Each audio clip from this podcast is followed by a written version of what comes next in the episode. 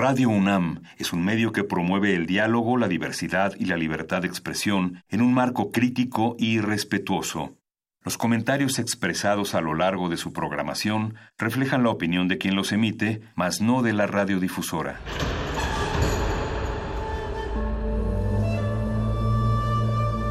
Un templo para la apreciación del ser mediante el sonido.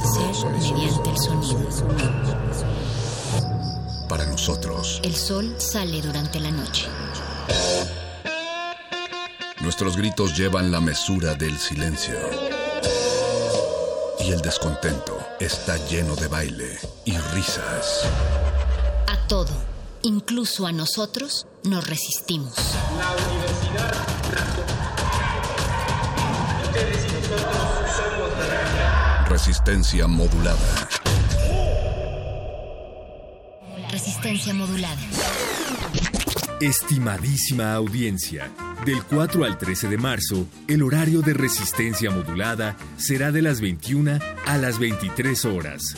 Esto con el motivo de alinearnos con las necesidades comunicativas de estos días y con los contenidos que son, sin lugar a dudas, necesarios en este horario y momento. Por ello, moveremos temporalmente nuestro horario para dar lugar a la siempre esperada emisión especial de El Retorno a la Razón. Repetimos, del 4 al 13 de marzo, Resistencia Modulada se transmitirá de las 21 a las 23 horas. Lamentamos las molestias que esto no le ocasiona. Radio UNAM. Experiencia sonora.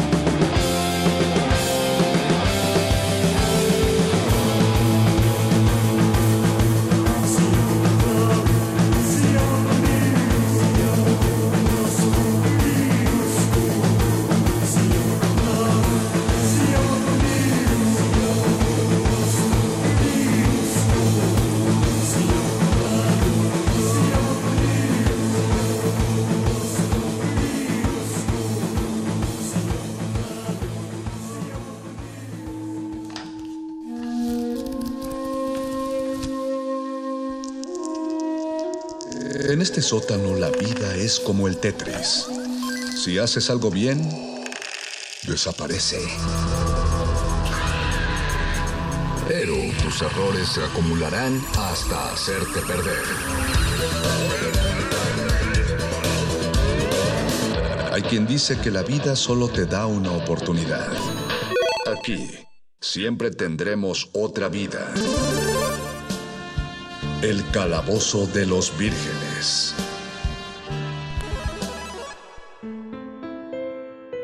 Yo no moriré, no importa que mi cuerpo sea destruido por completo. Mis deseos de pelear me levantarán porque son muy grandes.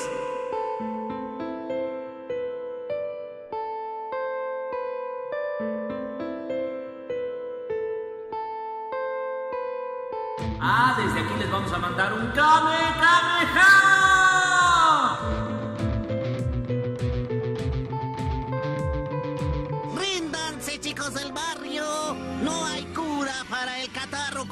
Ah, soy, soy, soy. Soy el catarro común. ¿Estás diciendo que quieres perfeccionar tu jutsu en este momento? Eso es completamente imposible. Por lo visto se pone serio el asunto. Bien, pero nos debes una. Parece que se nos terminó el tiempo, hermanita. Solo hay una esperanza. Debemos mandar un mensaje al pasado para que esto no vuelva a suceder.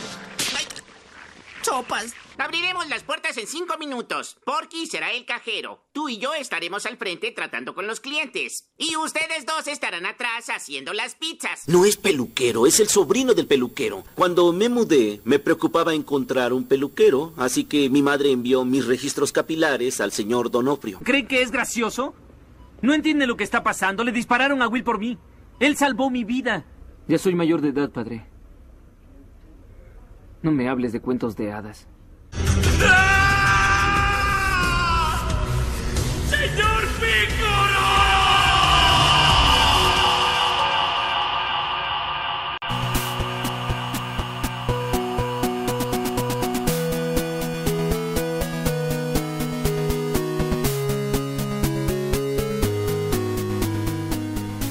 Cuando se dedica a alguien por tantos años de su vida a ponerle sonido a aquello que realmente no es tangible, como puede ser una caricatura, nos parece que el mejor homenaje no sería el silencio, sino la misma voz con la que se perpetuó. Eh, con este sentido y pequeño y extremadamente humilde homenaje empezamos el Calabozo de los Vírgenes de este martes 3 de marzo, son las 8 de la noche con 10 minutos, ya inició resistencia modulada e inició con el primer... eh, el primer calabozo de, de marzo, saludamos a don Agustín Mulia que está ahí en operación técnica, saludamos a Paquito de Pablo, Paquito de Paburo que está del otro lado en esta ocasión haciéndola de productor, a Rafa Paz que está en asistencia de producción, a, a Alba Martínez que está en la continuidad. Y no veo al otro asistente de producción que anda por ahí escondido, creo que es Betoques, es... ¿quién? Es lo que queda de Betoques. Es Mau. es Ah, Mau. ya. Y, Hola, ya, Mau. y ya escucharon la voz de nuestro querido berserker metalero, el perro muchacho. Bienvenido, perro. Hola Mario Conde. Hola Diana Nolan. Hola, hola, hola a todos. Nuestra Amazona de la Voz que ya pueden revisar a través de nuestro Facebook Live. Estamos en Facebook como Resistencia Modulada. Ahí nos pueden dejar los comentarios y pueden mandar todos los saludos que quieran porque esta noche de de homenaje y de muchos temas que hay que hay que tratar y que Diana ya había propuesto desde hace un par de semanas es eh, es necesario ya conocer acerca de las dinámicas y el panorama del doblaje mexicano y por eso tenemos el enorme enorme placer de esta noche tener en el calabozo de los vírgenes a Aureliano Castillo a Dan Osorio y Pepe Vilchis bienvenidos maestros bienvenidos No, muchísimas gracias por el espacio, gracias de verdad. Y pues bueno. Gracias por la invitación. ¡Ah, qué voces! Ya, ahora sí le ganaron al perro Ah, bueno, es que aquí no tengo mucha competencia, perdón. eh. Entre nosotros no. Ok, eso, eso fue gandalla, pero bueno. Sí, es definitivamente un placer estar aquí. Es, es para nosotros ya eh, era necesario hablar acerca del, de esta cuestión de la iniciativa que se había planteado hace un par de semanas. Pero antes de adentrarnos en, en estos te- en ese tema, vamos a hacer nuestra primera pausa musical. Pero primero les mando eh, les mando los saludos que nos están poniendo en Facebook Live. Dice Hugo Irineo, hola, saludos Hugo Irineo. Hola, Hugo. Hola, Hugo. ¿Qué tal, Hola, Hugo? Milton Garduño dice que agradece el homenaje al actor de doblaje Luis Alfonso Mendoza, quien diera voz a personajes tan entrañables como Gohan en Dragon Ball, Box Bunny en los Looney Tunes, el Conde Pátula, Leonardo en las Tortugas Ninja, Dexter en el laboratorio de Dexter y en series a los personajes de Sheldon Cooper en Big Bang Theory, eh, Joey Triviani en Friends, Carlton Banks en El Príncipe del Rap y muchos, muchos, un larguísimo, larguísimo, etcétera. Descanse en paz, maestro. Vamos a hacer nosotros nuestra primera pausa antes de que ustedes nos dejen sus comentarios sobre esta, a, a esta honorable mesa de debate que se va a armar esta noche. Eh, nuestro, justamente a, a raíz de en algún momento platicamos, Diana, que no llegaban muchos eh, intros originales al, al anime a México. Eh, muchas veces lo transformaba porque pasaba por Estados Unidos, pero los que llegaron a México creo que tuvieron unas adaptaciones bastante adecuadas. Sí. Así que vamos a Excepto escuchar. el de los Caballeros del Zodíaco. Excepto, no, no, no, los que Los llegaban, Universo. los que Ah, llegaban México. originales, digo, o sea, Sí, los que llegaban bien. del japonés. A eso, a eso me refería, perro.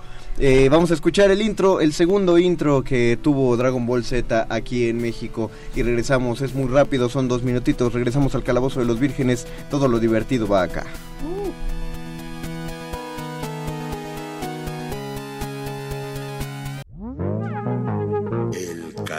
calabozo de los vírgenes.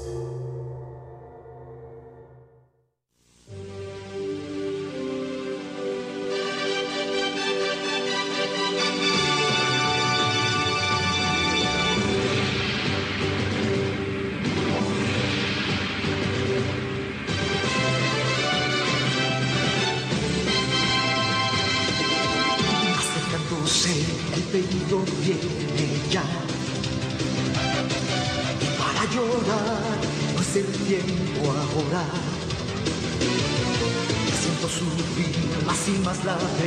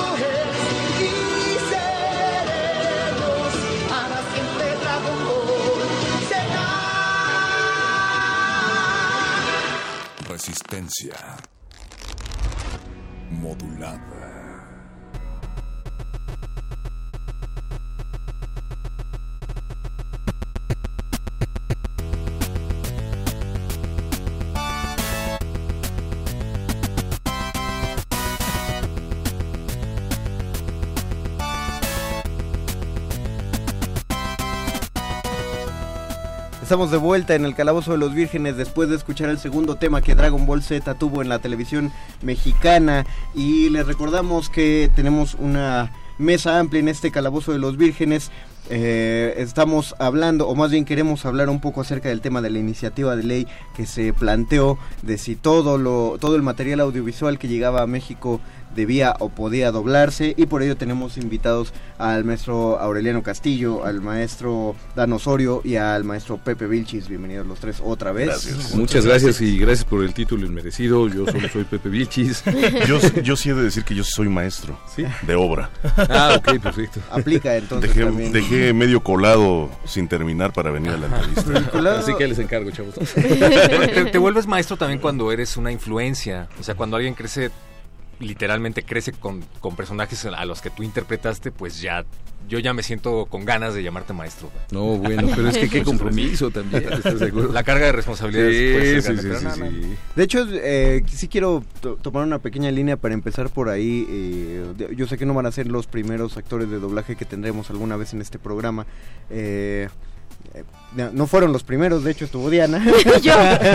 y Jenny, eh, Ouch. Jenny Medel Sí, vino ella vino. antes. Sí. Eh, pero, ¿cómo, ¿cómo es para ustedes el, el hecho de procesar este, este sentido de, de un actor de doblaje? Es una voz, le están dando una personalidad a, a un personaje previamente hecho. Digo, existió antes de la interpretación de los, de los intérpretes de voz en cualquier país y aún así la voz se vuelve eh, muchas veces más importante que el mismo dibujo porque los, los fanáticos van y los buscan en las convenciones y los quieren grabados para, para tener sus voces en el celular y ya no y, importa. y en el momento en el que alguno de los personajes cambia de actor de voz, Ya en no ese es- momento se va para abajo el anime. Lo, Sí, lo no, hemos visto muchas no veces. es lo mismo ya. ¿Cómo, ¿Cómo es para ustedes la experiencia? Bueno, de entrada eh, es una tropicalización, ¿no? Justo lo acabas de decir.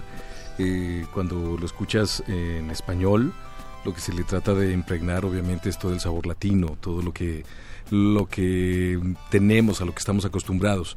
Ahora bien, el, el, el por qué sucediera el caso de cambio de voces y a veces se van para abajo, eh, es muy importante decir que es parte de la actuación, al final del día, el doblaje. Entonces, le dejas al personaje parte de ti. Eh, eres un personaje, pero tiene que llevar obviamente tu esencia, tu trabajo. Y bueno, la gente se queda acostumbrada ¿no? con, con, el, con el trabajo de, de- de cierto actor o XY. Y a veces cuando ya no está esa, im- esa impresión y bueno, llega de otro actor, allí es donde, donde sufre. Cuando el caso es la verdad de actor a otro actor, la verdad es que ni lo notas. Eso se los puedo decir en una caricatura que se llamó Don Gato y su pandilla. Matute fue David Reynoso y también fue Don Víctor Alcocer. ¿Notaron la diferencia? No. Yo sí. De voz, ¿Sí? puede ser. Pero- Pero, la esencia ya estaba, ¿no? Eh, Sí, esa es, bueno, esa es una situación al final del día eh, en la que estamos hablando de, de David Reynoso y Don Víctor Alcocer, que los dos eran grandes, pero había una complicidad de, de poder decir este personaje se hace así y asado y le buscaron incluso hasta el, el mismo match no para poderlo hablar sí había una notoriedad sí había una diferencia Creo, creo que estamos pensando en actores diferentes porque hubo un tiempo en el que sí se notó mucho el cambio de voz del matute enojón, que siempre estaba de regañando a Don Gato, al que estaba como... Bonachón. Bonachón. Sí, había uno así, exacto. Eh, el que estaba enojado todo el tiempo era Víctor Alcocer y el más bonachón era, era David Reynoso, justamente. Pero vaya, pese a, trataban de darle un- un- una personalidad, ¿no? Y, y además de ser el mismo, era bonachón y, y- y enojón, ¿no? Entonces de allí viene el que puedas jugar con, con todo eso, eso te permite el doblaje. A, a mí algo que me llama mucho la atención es que México es un país de referencia a la hora de hablar del doblaje, sino es que es el país de referencia a la hora de hablar de doblaje. Podría decir Mundialmente, de hecho. Y sin embargo, sigue pasando mucho esto. No sé exactamente a qué se deba. Eh, Javier Rivero nos platicaba un poquito al respecto, que tiene que ver con gremios, con sindicatos. Pero sí estaba, bueno, para mí era muy triste que literal de un capítulo para otro, o en el mismo capítulo, le cambiaran la voz a un personaje, ¿no? Me acuerdo, por ejemplo, en el caso de los Caballeros del Zodiaco, las veces que le cambiaron la voz a Saga de Géminis. Claro. Y para mí era como, ¡no! Bueno, el caso de Caballeros del Zodíaco, eso sí me, me tocó grabar. Eh, todavía se grababa en Monton Shot. Estábamos aquí. ¿Cómo es eso, perdón? Eh, así como estamos, Ah. todos juntos en una sola mesa, mesa grabando todos, cabina. teniendo réplica, obviamente, de lo que se va armando. Eh, el comenzar a grabar una serie, un anime, que en ese tiempo urgía, porque bueno, los tiempos ahorita que lo comente se van a reír. Grabábamos yo creo que tres o tres capítulos a la semana. Entonces ahora grabamos cuatro capítulos en dos días, ¿no? Entonces la diferencia en tiempos es, es muchísima, pero bueno, ya es gracias a la tecnología. Sin embargo, en esas épocas, eh, la verdad es que el, el- el- el reparto de Caballeros del Zodiaco fue maravilloso, pero juntarlos y hacer que vayan el mismo día a grabar era complicado y lo que seguía. Porque bueno, tenías actores nomás del vuelo de don Pedro de Aguillón, padre. Eh, estaba también así de, de ese vuelo. Pues bueno, Géminis, no recuerdo bien quién lo hizo. eh, Javier Rivero. Pero Javier Rivero hizo al, al- al patriarca, ¿no? Pero ya cuando hablaba normal, eso sí no recuerdo quién fue. Lo hizo en algún momento Javier, sin, sin la voz ronca, que, que no voy a atreverme a imitar. No, porque siempre acabas tosiendo cuando... Ah, ok. Enviarnos a otra Entonces, Pero efectivamente, cuando le cambia el color de pelo, era otro actor de Era doblaje. otro actor, exacto. Pero bueno, no siempre podían. Y entonces había que cambiarlo porque tenías que sacar la producción. Ni modo que le dijeras a los demás actores, ¿saben qué chicos? Pues vamos a este, vamos a esperarnos hasta que hasta que pueda su compañero. Ya no se podía. El, el punto de producción era diferente. Así es, es- ese era el fenómeno. Como los inicios de Los Simpsons, sobre todo. Los inicios de los Simpson justamente fueron así también en Monton Shot. Y, y, bueno, también he, he topado uno, eh, algunos últimos capítulos donde de pronto eh, la voz de Ned Flanders se cuela al Reverendo Alegría y se cuela a Skinner. Pasa, o sea, en quien ve Los Simpson ya está acostumbrado a esos esos cambios. Y es un reto mucho mayor, ¿no? Perdón. O sea, porque te dicen, te tienes que aventar este personaje en este momento y a pesar de que la gente ya está acostumbrada a escucharlo con otra voz, pues tú tienes que lograr que suene diferente al que tú ya estás es. habituado a hacer, ¿no? Así es, sí, Wow. sí, sí, sí. En Y- Facebook Live, ah, perdón, maestro, No, no, no, no, mando los dale, dale, saludos de la gente que aquí está. Eh, Alicia Albarrán dice hola a todo mundo. Hola. Hola, Alicia. Tompkins Hola. Pavo manda un abrazo de- eh, desde Canadá. Hola, Tom Hola. Gerardo González Ibarra, yo no veo al maestro Pepe Vilchis, se escondió de las cámaras, pero te juramos Es que está es- aquí. hago doblaje, amigo. Solamente escuchas mi voz, no se. Ahí hay una manita. Es un, es un, es un cerebro, unas cuerdas vocales y una lengua en un frasco de cristal. En efecto, sí. Y una cadena. Y una cadena. No, ok. Dos, de hecho. Pero- Dos cadenas. Dice Sobre una Gerardo González Ibarra, ¿dónde anda? Te digo, anda de aquel lado, la, la cadena de la, de la computadora no nos deja girar más. Eh, saludos, soy súper fan del señor Dan Osorio, por favor que me mande saludos, sería todo un sueño. Saludos a quién. A Gerardo Ah, González. Gerardo González. Creo, eh, eso lo hubieras grabado. Ah, mira, Gerardo ¿Quién González eres? Ibarra. Gerardo González es mi superfan. Saludos, Gerardo. Mira, Muchas ya. gracias, sigue brillando.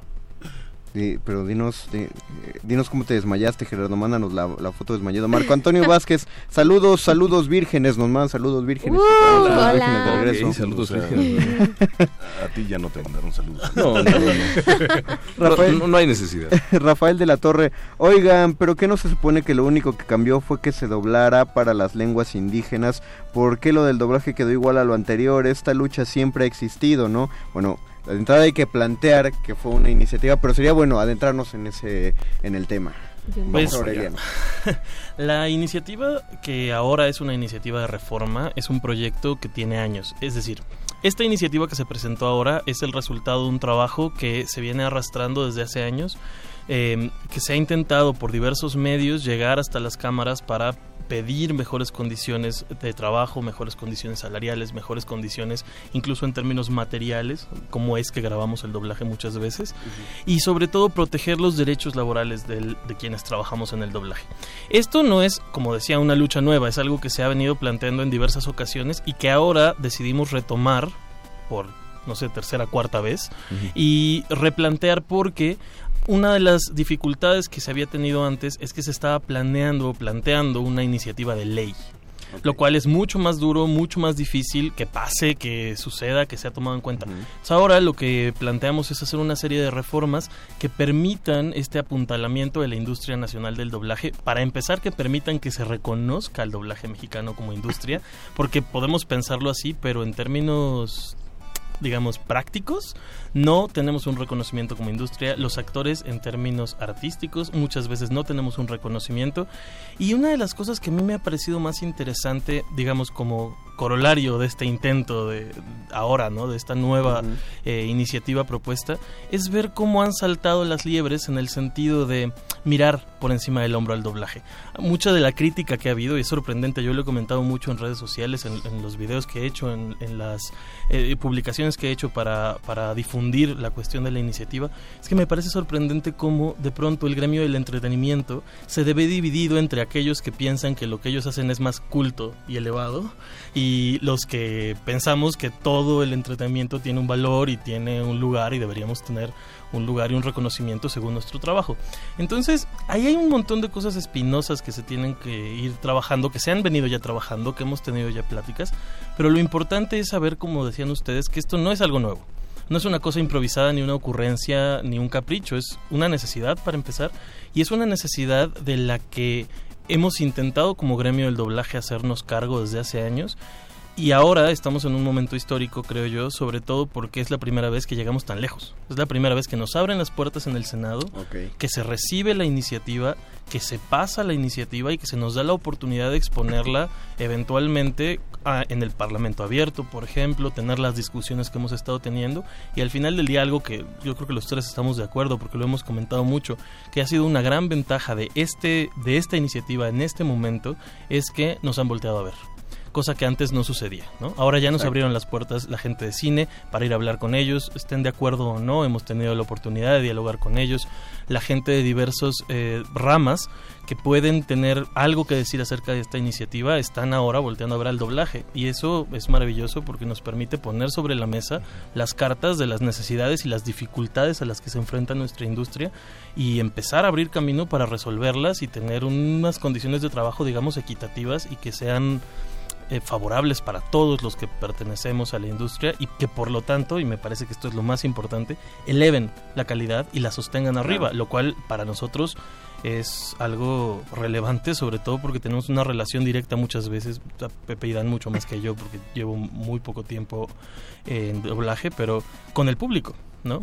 Y el público espera una calidad y esa calidad también debe protegerse. Y no hay otra manera de protegerla, creo yo, que manteniendo las condiciones de trabajo. Y hay que sensibilizar a la gente, que estas son dos, dos cosas que van de la mano, las condiciones de trabajo de la industria del doblaje y la calidad del mismo están í- íntimamente relacionadas. Y muchas veces hay gente que, que piensa que no, que es como, pues si hacen un buen trabajo debe ser porque todo está bien. Y no necesariamente, y cada vez vemos que la calidad del trabajo está disminuyendo y bueno, hay muchas cosas que discutir por ahí, ¿no? Eh, sería bueno adentrarnos en algunos de los mitos que surgieron. Aparte, personalmente me quiero burlar en vivo de un contacto de Facebook que tuve, porque cuando sale la noticia esta iniciativa la comparte y pone eh, cuando durante el gobierno de Francisco Franco, eh, una de las primeras órdenes que dio fue justamente eso del, del doblaje obligatorio para mantener el nacionalismo en el lenguaje español.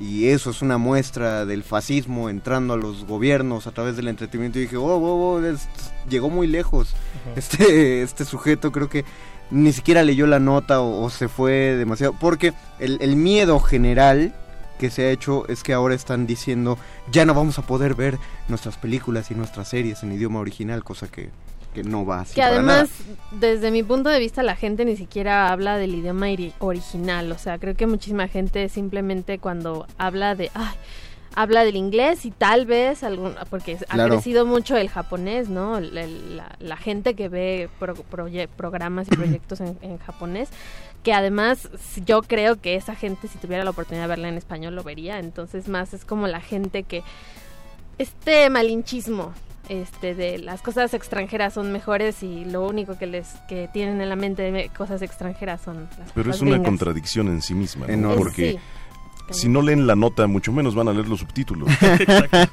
Entonces, pero, pero vaya, sí hay una, una realidad en lo que expuso tu, tu contacto de Facebook, eh, pero aquí no es España, ¿no? En España y en Alemania sí fueron medidas de censura, fueron medidas de, de control por parte del gobierno.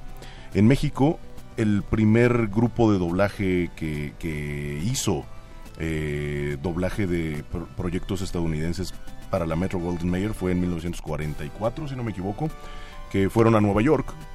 Los de la Metro Golden Mayer vinieron a México por actores en ese entonces de radionovelas, cine, se los llevaron para hacer sus productos. Entonces aquí es algo meramente de mercadotecnia en un principio. No fue por control, no fue por censura, sino todo lo contrario. De hecho, en el doblaje anterior había mucha libertad justamente para tropicalizar las cosas, porque porque el humor, el humor gringo es distinto al humor mexicano, ¿no? Los slangs que allá se entienden dentro de las frases que van diciendo son muy distintas a, lo- a como nosotros hablamos, entonces había que adaptarlo y había que sincronizarlo y, y- y de hecho eh, en algunos otros países y in- eh, me atrevería a decir que incluso en el idioma original muchas veces dejan a propósito las cosas chuecas. Esto es que tú ves la boquita del monito hablando o este de la animación o del eh, actor. actor o lo que sea y lo dejan a propósito un poco desincronizado cuando es una caracterización o cuando es un- una, una animación para que se note que no es real.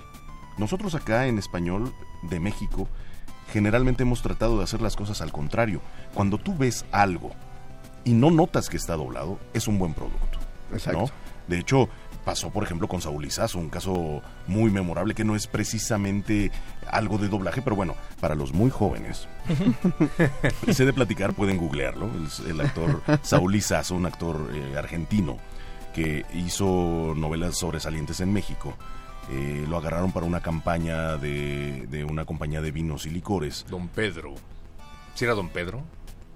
Bacardí, ¿no? Bacardí. Don Pedro y Bacardi No, no, patrocínenos. yo no lo quise decir, yo no lo quise decir porque no sé cómo está el. Bacardí goles. No, yo, siempre, Somos Radio yo siempre, yo siempre digo que nos patrocina. Al- alguno va a caer. Bueno. Algún. La, la frase decía cuando usted lo prueba, ¿no? La prueba del añejo y todo eso. Bueno, durante muchísimos años, la gente pensó que la voz de Saúl Izazo era la que le pertenecía en realidad al maestro Rubén Moya. Cuando Saúl Izazo hace una telenovela eh, aquí en México y lo escuchan, dicen, ¿qué le pasó? Así no hablaba él. Le cambió la voz. Exactamente. Quedó mal doblado. Pero tú veías los comerciales de Saúl Lizazo al aire porque aparte coincidían que durante la exhibición de la novela estaban los comerciales al aire. Y veías la diferencia abismal que había en la voz. Digo, si reconocen a, a don Rubén Moya, eh, saben de lo que estamos hablando. He-Man. Para, para los que no, Para los habría que que, no- decir que, la- que la voz era, era gruesa, era, era sensual. ¿no? Busquen clips en YouTube de, eh, aunque usted no lo crea, y de He-Man, eh, la caricatura ochentera, y él era Rubén Moya. Entonces, bueno, obviamente la gente daba por hecho que era su voz, porque estaba perfectamente sincronizado. Estaba perfectamente eh, machado con la acción, lo que estaba haciendo, ¿no? Ahorita, por ejemplo, hablando y ahondando un poco en lo que decía Aureliano, salieron muchos detractores que no sabíamos que existían. Sí, ¿no? exacto. Eh, de entrada, los titulares un poco amañados tal vez daban la perspectiva de que se estaba proponiendo que todo fuera exhibido solo en español, Solamente. cosa más falsa. Sí. De hecho, en alguna de las pláticas que hemos tenido con la gente de cine, ellos mismos han reconocido que en muchas, muchos lugares, incluso de la capital, en las salas de exhibición, el 100% está doblado al español, ¿no? Nosotros en nuestra propuesta lo que decimos es que se ha doblado mitad en español, bueno, exhibido como quiera el exhibidor, ¿no? Que todo tenga su opción doblada, ¿no? Pero que se exhiba 50-50. No, y, y además eh, creo que eh, he escuchado mucho eso de que dicen que hay salas completas donde todo está eh, doblaje en español, pero creo que obedece mucho más a los horarios. Y mercadotecnia. Y a la mercadotecnia. demografía. Sí, ofrecen, de eso la vez según yo, ofrecen las películas en doblaje como horarios gruesos familiares. Eh, para que justamente para que los niños no tengan que sincronizar su, su ritmo de lectura es más lento entonces les conviene mucho más una película eh, doblada. Y ya cuando uno va hacia los horarios más más tarde más nocturnos ya no hay tantos niños en el cine según yo aumentan en subtitulaje. Bueno, no Además, sé, a mí, a mí me pasa como espectadora que sobre todo los primeros, las primeras semanas, tal vez el primer mes, hay muchas más funciones en, no dobla, en idioma original y un poquito ya hacia el final de las exhibiciones a veces ya nada más encuentras funciones dobladas. En mi caso de mucha gente que yo conozco, a veces eso es como la queja, pero pues la vez pasada también lo platicábamos. Perdón, pero si quieres ir a ver una película tres meses después de que salió, no vas a tener muchas opciones, ni, si- ni de cines ni de, Ni de horarios tampoco. Fíjense que- Entonces, que, que por redondear esto, de repente ahorita me quedé pensando, ¿no? De, de- de- del chico que te escribió, de todo lo que estábamos platicando. Eh, así empezó nuestra plática, ¿no? Don Gato, Jimán. Yo creo que debemos recordar que al final del día nuestros primeros acercamientos a la televisión y al cine fueron en español. Claro. Nosotros cuando éramos niños no lo veíamos en el idioma original, perdón.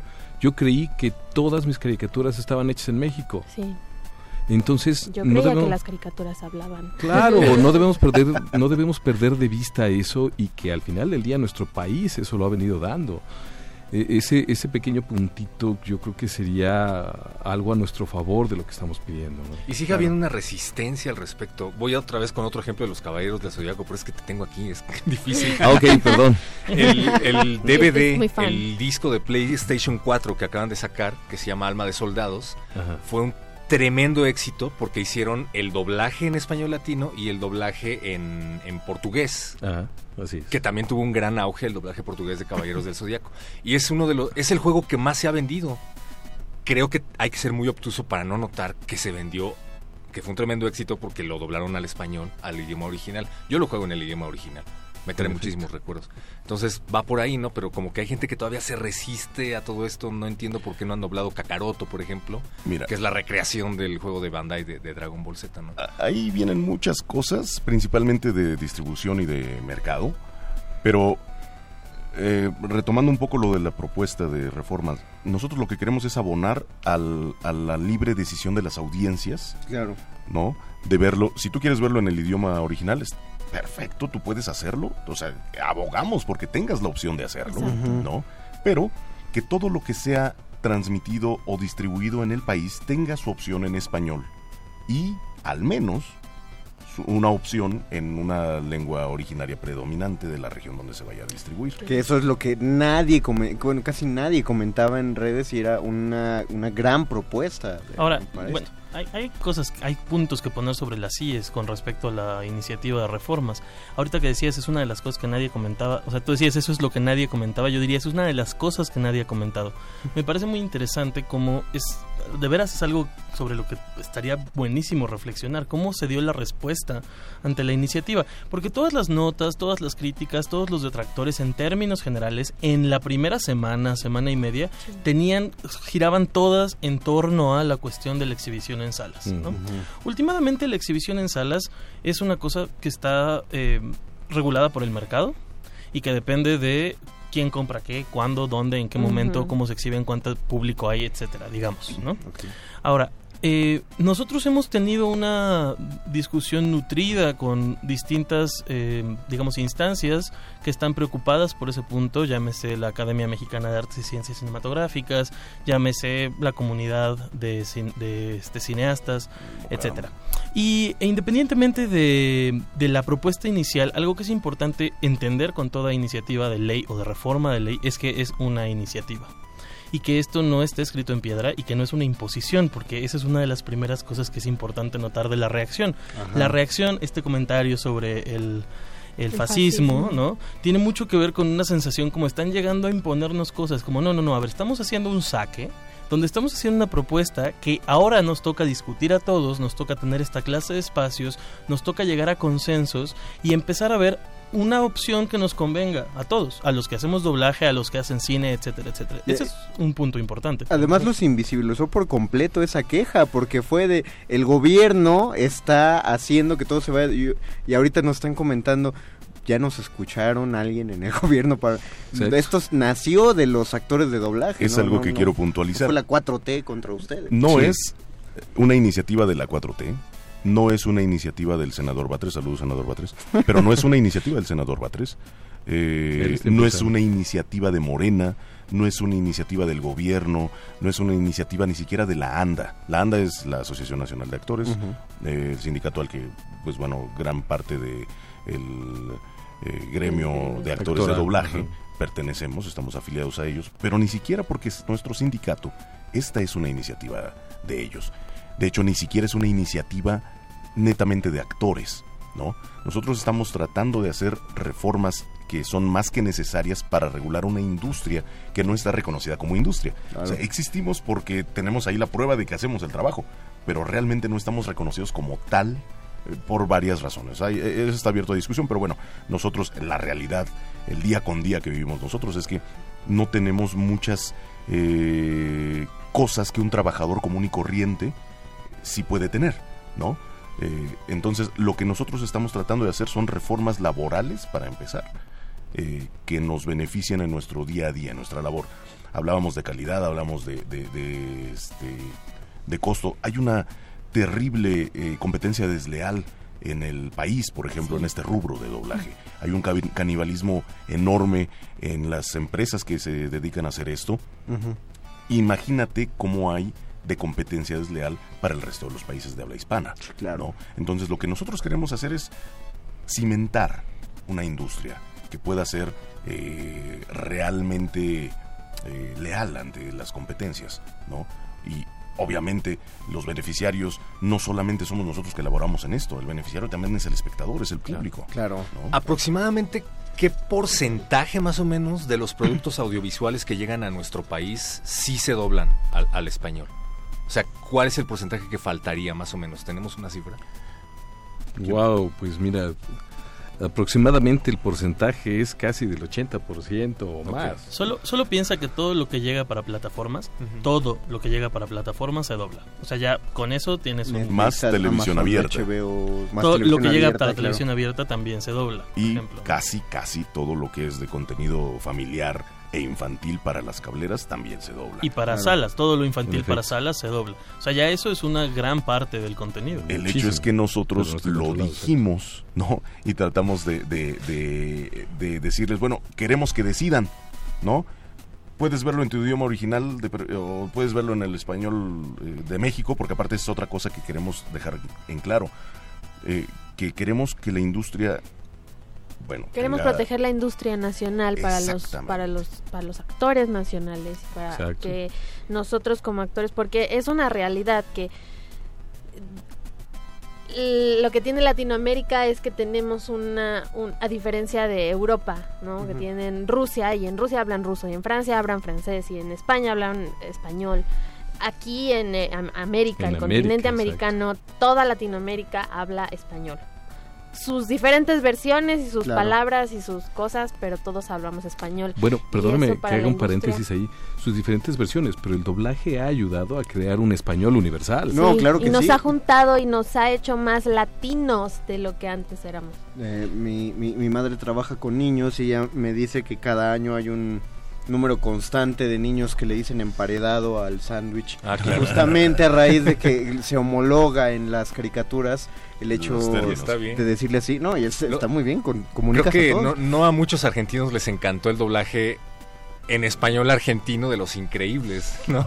Ah, sí, claro. Es muy curioso porque sí, o sea, y de hecho a, muchísima gente de, de otros países que no son México están acostumbrados a lo que llaman en esta es el doblaje español neutro que termina siendo el doblaje mexicano sin tanto regionalismo, eso sí tratamos de, porque incluso en México hay diferentes formas de hablar en el norte, en el centro y en el sur, entonces este sí hay una intención de neutralizar. Que eso permite la creación de personajes, por cierto. Claro. Eh, Alicia Albarrán, nos dicen aquí en Facebook, Alicia Albarrán, la de Saga daba escalofríos. La voz, espero.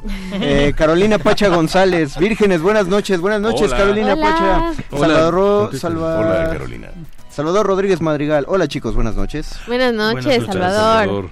Personaje de ficción, hola, saludos, triste noticia, que el que también hizo Daniel Laruso haya muerto. Me afectó demasiado cuando le cambiaron las voces a los Simpson.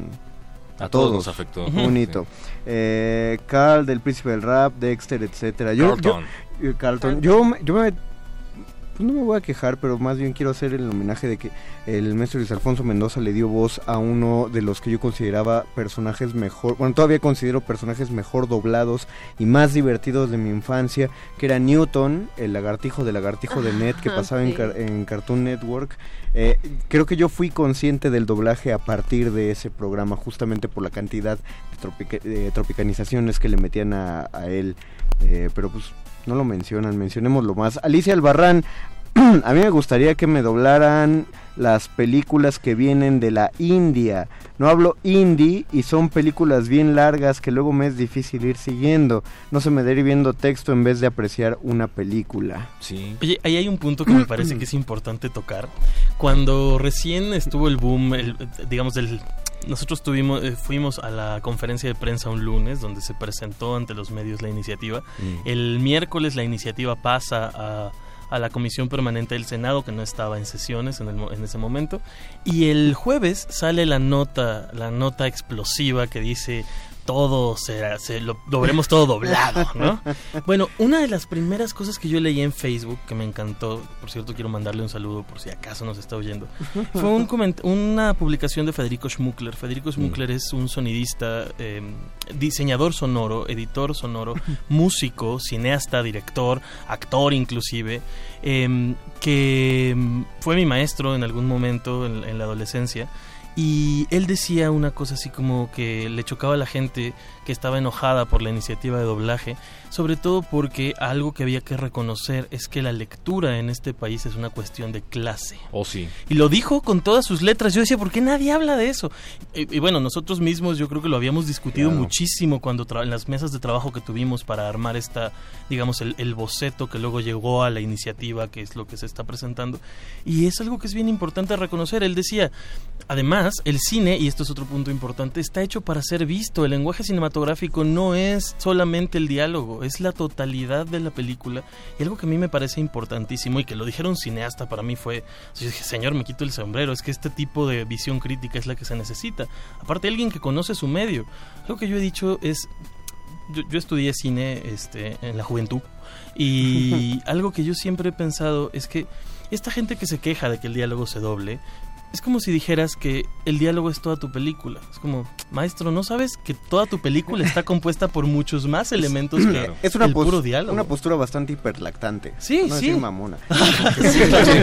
No, lo y entendí. súper súper simplista. Eso es lo que a mí me parece peligroso, que simplifica la película al diálogo. Yo no, o sea, no, no quiero, digamos, atacar a nadie personalmente, pero sí me hace preguntarme, ¿no habrá ahí algo que reflexionar sobre de pronto los problemas que hay con la recepción del público de las narrativas nacionales cuando son narrativas que se concentran puramente en el diálogo y que muchas veces hacen que el lenguaje cinematográfico no sea accesible, el lenguaje cinematográfico más allá de los diálogos. Es muy importante eso porque él decía, el cine está hecho para ser visto, esto es lo que estaba yo citando de Federico Schmuckler. Y luego daba otra opinión que era, ¿o a poco ustedes leyeron a Milán Kundera en checo? ¿No? Porque si el chiste es defender los idiomas originales, Claro. pues dejemos de traducir literatura, ¿no? Claro, Porque si por la cosa es aprendamos idiomas y seamos políglotas y no, pues esa tendría que ser la tirada. Y vean las películas sin subtítulos. y sí, ver las películas sin subtítulos. Él, de hecho, terminó su nota que fue muy polémica. Muchísima gente le comentó diciendo: lo que si se debería prohibir algo, se deberían prohibir los subtítulos, ¿no? Porque te impiden disfrutar de la película en su totalidad. los ojos, claro. Entonces, me parece muy interesante poner eso, digamos, poner esas cartas sobre la mesa. Y lo pensaba ahora con el comentario sobre el hindi. Realmente hay idiomas, pasa con el japonés, pasa con el hindi, pasa con el ruso a veces, cuyo, o sea, que, que su sistema de sílabas es tan breve que lo que sucede es que ellos pueden comprimir muchísima Con el información. inglés. Aparte hablan rapidísimo. En el inglés pasa, Todas las pero palabras no son tanto. pequeñas. Exacto. Cuando todas las palabras son muy pequeñas y la información se puede comprimir en muy pocos segundos, el subtítulo en español tiene que quedar gigantesco. Y Y entonces no terminas de leer el subtítulo cuando ya Y cambió. los subtítulos, y lo digo desde ser una persona que hace traducción y adaptación hasta ser una persona que ha hecho subtitulaje, el subtitulaje viene incompleto, muchachos. No están escuchando todo, no están leyendo todo lo que los personajes dicen, se están perdiendo de un montón de cosas y solo se, se están quedando con los subtítulos porque los subtítulos no caben en la pantalla. Eh, eh, ahora perdón, ortografía. Aureliano. Es No en que, todos lados. es que hay un comentario de aquí en el Twitter de arroba R modulada, bueno, son varios del mismo, de Uzumaki Gun 2997, nos dice...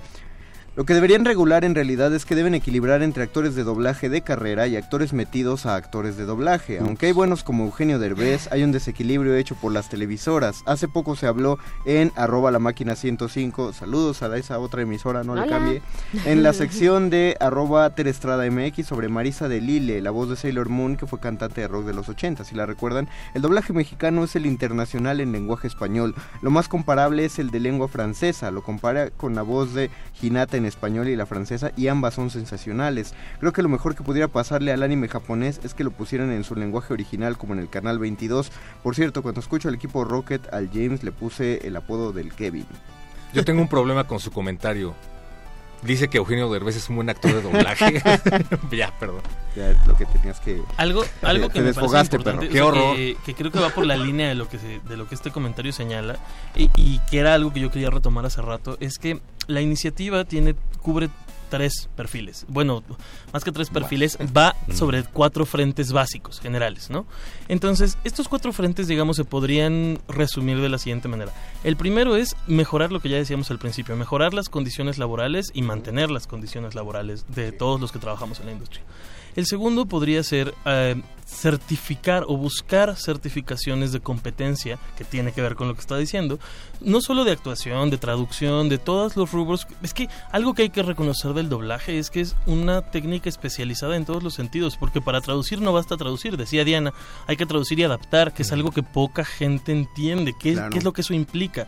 Entonces, bueno, esos son los dos primeros. El tercero es uno un poco más abstracto, pero creo que importante, que es reconocer el poder que tiene el doblaje como herramienta de inclusión, no solamente para las personas que tienen problemas visuales, lo cual es importante porque un débil visual no puede leer subtítulos y si quisiera disfrutar de la experiencia cinematográfica, obviamente los ciegos, Pepe este, seguramente tiene más de una experiencia con gente invidente que se acerca a los actores y les dice, oigan, gracias, porque sin ustedes yo no podría haber disfrutado de tal o cual película, de tal o cual pro- programa.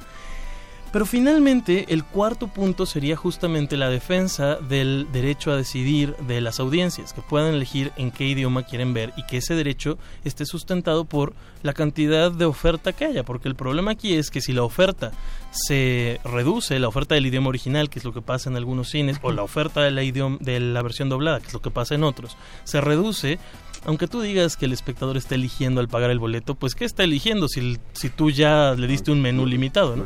Pero fíjate qué interesante, tenemos cuatro cosas que la iniciativa que presentamos pretende atacar y pretende solventar y pretende mejorar. Y de esas cuatro cosas se ha discutido durante semanas una. Si acaso dos, ¿no? O una y un cachito de otra, que es el asunto de las regalías, ¿no? En lo de las, en lo de las condiciones laborales. O la desaprobación total porque viene del partido, o está apoyado por el partido gobernante. Entonces es muy interesante lo que él comenta en Twitter porque ciertamente ese es uno de los temas que nos Claro. preocupan. La certificación de todos los que pertenecemos a la industria, no para cerrar puertas, no para discriminar, sino para decir, ¿quieres dedicarte a esto? Para Va, mejorar la adelante. calidad. Claro, pero hay que mantener una calidad, entonces preparémonos y tengamos las herramientas. Es una iniciativa que está buscando mejorar las condiciones de trabajo de los actores de doblaje y está buscando ofrecerle más opciones al espectador. y, de los ingenieros y de los traductores y de los directores y de las mismas empresas. ¿eh? Lo que decía Susumaki Gun ya está planteado. Y ya estaba planteado, solamente... eh, ¿qué, qué le está pasando a los medios de comunicación en estos días? No están, no están haciendo su tarea. Es comunicación, comunicación de encabezado, Exactamente. Eh, Gerardo González Ibarra vuelve a escribir Maestro Osorio y dice, con gusto les mando la foto desmayado si, si logra cantarme, dice. No, bueno. No, ya está, ya, ya- ya está Tampoco es de contentillo, todo. compañeros, Sí, compañeros. No, no, no, ¿qué pasó? Las redes sociales también hay privadas. Contáctenlo. Personaje de ficción, de hecho, Don Gato y su pandilla se rescató en México por el doblaje, un fracaso para Hanna Barbera. Así es, sí. Pues sí, en- y en, México... Bueno, y no fue para México, fue para Latinoamérica. Sí, exacto. Es lo que hablábamos. O sea, el español que se hace aquí en México no es para un país. Todo un como en muchos otros países. Es para todo lo que está de México para abajo. Milton... Salvo Brasil. Salvo Brasil. Milton Garduño, una duda, ¿es verdad que hay empresas más estrictas en los doblajes como Disney que no permiten tantas libertades para los actores? No es que no permitan tantas libertades. Eh, lo que sucede es que cuidan mucho su calidad. Ese es un punto muy interesante ahí porque porque ahí está, ahí me estoy viendo. Estoy mal doblado porque no está en tiempo real. mano. Eh, sin embargo, el asunto de, de- de empresas como Disney eh, sí lo hacen un poco más a puerta cerrada, no abren la puerta tan fácilmente a esos pseudoactores. Disney, y me bueno, reporto. es el resultado al final del día, ¿no? Lo digo porque soy actor de, de- de- de Claro. esta de esta empresa, ¿no? De esta firma. Y vaya, los castings son duros, ¿no? No es tan simple, no es tan sencillo. Si alguien como tú lo dice, me imagino. Tienes que castear para el personaje, tienes que castear también para el cantante y tienes que estar en el punto, ¿no? Y estar listo para grabar, nada de que me quedé y ahora qué hago, ¿no? Eh, no, no, no, no, no. eh, eh, no es que vaya. Sí, cierra más las puertas en cuanto al, al punto, pero su realidad es que es calidad, así de simple. Creo que también hacía referencia a las libertades de los actores para decir ciertas cosas o cambiar ciertos diálogos. Algo que, que- quiero eh, balconearles a todos los que nos escuchan y ojalá lo, lo hagan, eh, lo, lo repliquen. Es que no es algo que se le ocurra necesariamente en el momento al actor. las, las jiribillas, los chistes o las adaptaciones que a veces eh, hay mucho fan de Hueso Colorado que dice, ah, pero ahí no dijo eso. Bueno, hay ciertas libertades que a veces se dan a los directores o a los actores, pero no es eh, porque por los calzones del director se vaya a quedar eso. O sea, eso pasa por un control de calidad de la Varios empresa, filtros. de la, del cliente, y si el cliente a final de, de cuentas decide dejar eso, es porque el cliente lo decidió y es el dueño de las canicas, ¿no? Entonces no es porque se les haya ido, o sea, nosotros no estamos grabando ahorita y en cinco minutos pasa al aire, o en media hora, o hoy mismo pasa al aire, ¿no? Eh, y bueno, sí, Disney es, eh, a mí me tocó una experiencia personal. Solamente, o sea, no les puedo contar toda la experiencia, pero sí les puedo decir que yo grabé una frase que hubiera salvado la película, que era duelo a muerte con cuchillos. si, si lo han visto, Sí. si han visto, Sí. si vieron la película y saben a qué me refiero, esa, yo creo que esa frase hubiera salvado la película enormemente, hubiera es- estallado el cine a carcajadas, pero decidieron no dejarla. Sí sé en qué lugar, sí sé qué película, sí. Ah, qué padre. Sí, pero sí, sí la grabé. Yo, Qué yo bueno. insistí en grabarla. Qué bueno. ah, déjalo, tam- déjalo como segunda opción. No, que, que aparte también eh, en, en esa misma se, se planteó la, la discusión. Este, bueno, fue más un meme que otra cosa acerca de quién ganaba, si el equipo Te Amo 3000 o el equipo Te Amo 3 millones. Pero no fue una cuestión de gusto o de que alguien no supiera traducir, era porque no, es, no te tardas lo mismo en decir 3000 que decir 3000 que decir 3 millones, ¿no? Sí, claro. es a lo Así que, es. de lo que hablaban los maestros al principio. Cuenten las sílabas, niños. Exactamente. Eh, dice Gerardo González. Ah, no, ya. Eh, Con gusto les mando la foto de Mayasi, por favor. No, ya, ya dijimos, maestro.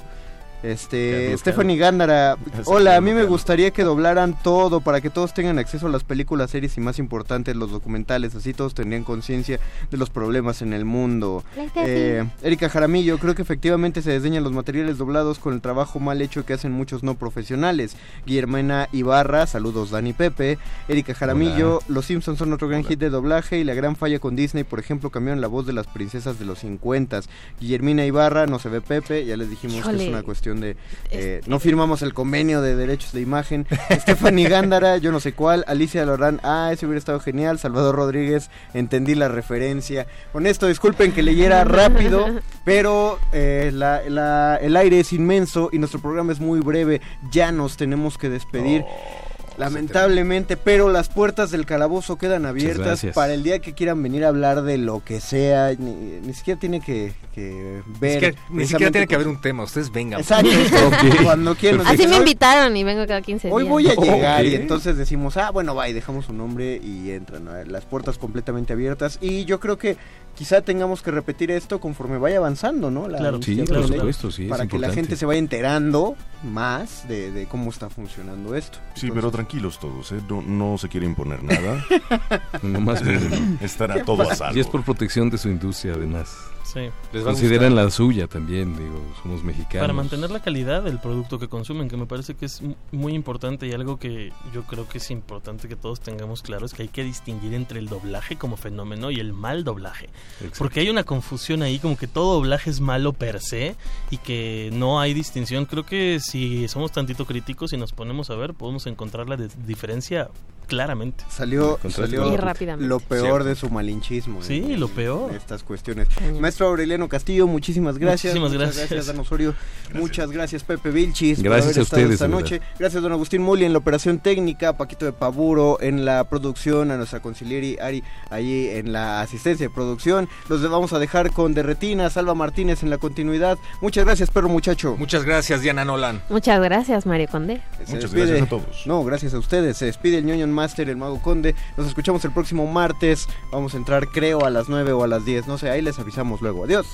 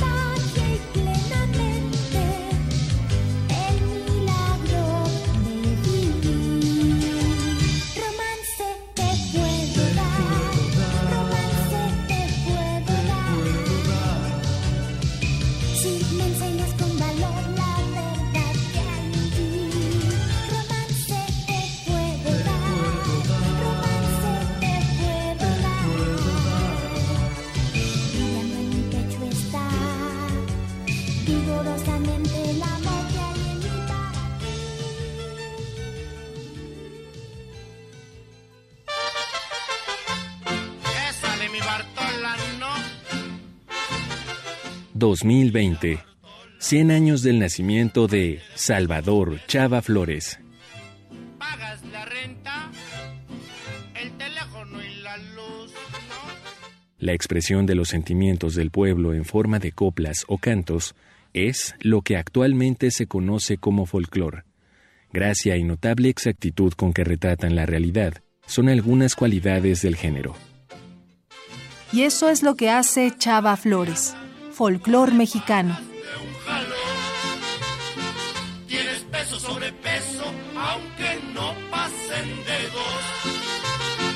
Guárdate algo para mañana, que hay que ser conservador. Salvador Chava Flores, 96.1 FM.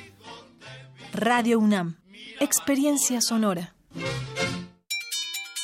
Juntas en la lucha por nuestros derechos. Jornada especial de Radio UNAM para conmemorar el Día Internacional de la Mujer. Te esperamos en las instalaciones de la emisora para que seas parte de nuestra transmisión en vivo de 10 a 12 del día. Conversaremos con la activista Olimpia Coral y la abogada Andrea Enríquez, acompañadas de la poesía de Carol Cervantes y la música de Dafne Zúñiga. Somos nosotras, somos auroras. Radio UNAM, experiencia sonora.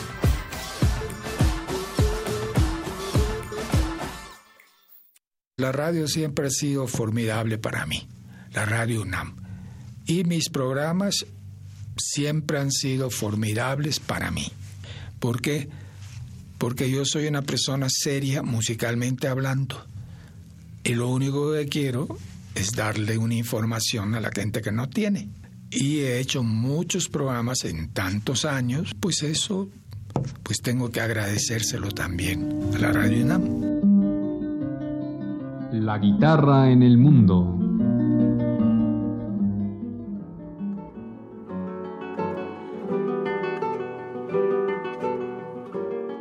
Amigos, en esta ocasión la guitarra en el mundo calla, porque ha partido un gran compañero. Juan Elguera, sinónimo de amor por la música, el entusiasta al frente de todas y todos en Radio UNAM.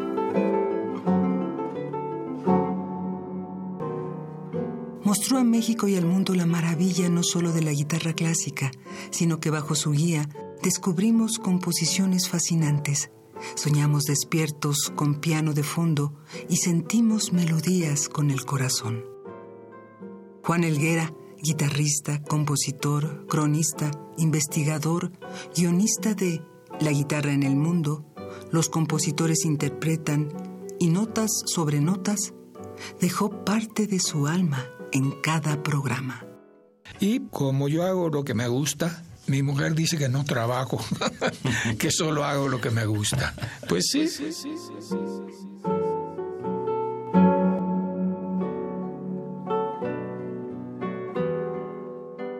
Más de cinco décadas caminó por nuestros pasillos. Más de cinco décadas de trabajo lo convirtieron en figura imprescindible en la historia musical. Hoy, el maestro ha partido y no hay palabras que dimensionen el agradecimiento que sentimos por su labor. Hasta siempre, maestro. A jugar con las cuerdas de las estrellas.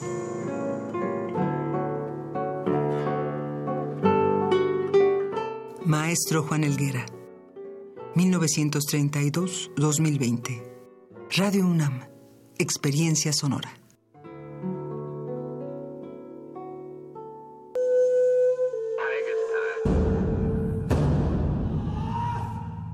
Solo hay dos momentos excelentes para ver una película. El primero fue hace 20 años, en su estreno. El segundo gran momento es hoy. De retinas.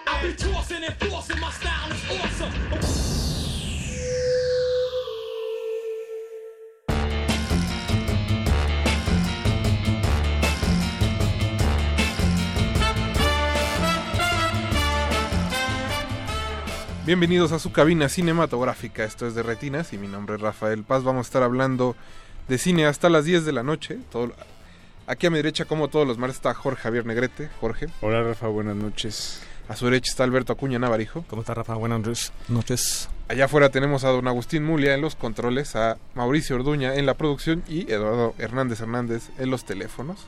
Les damos la bienvenida a este su programa de cine.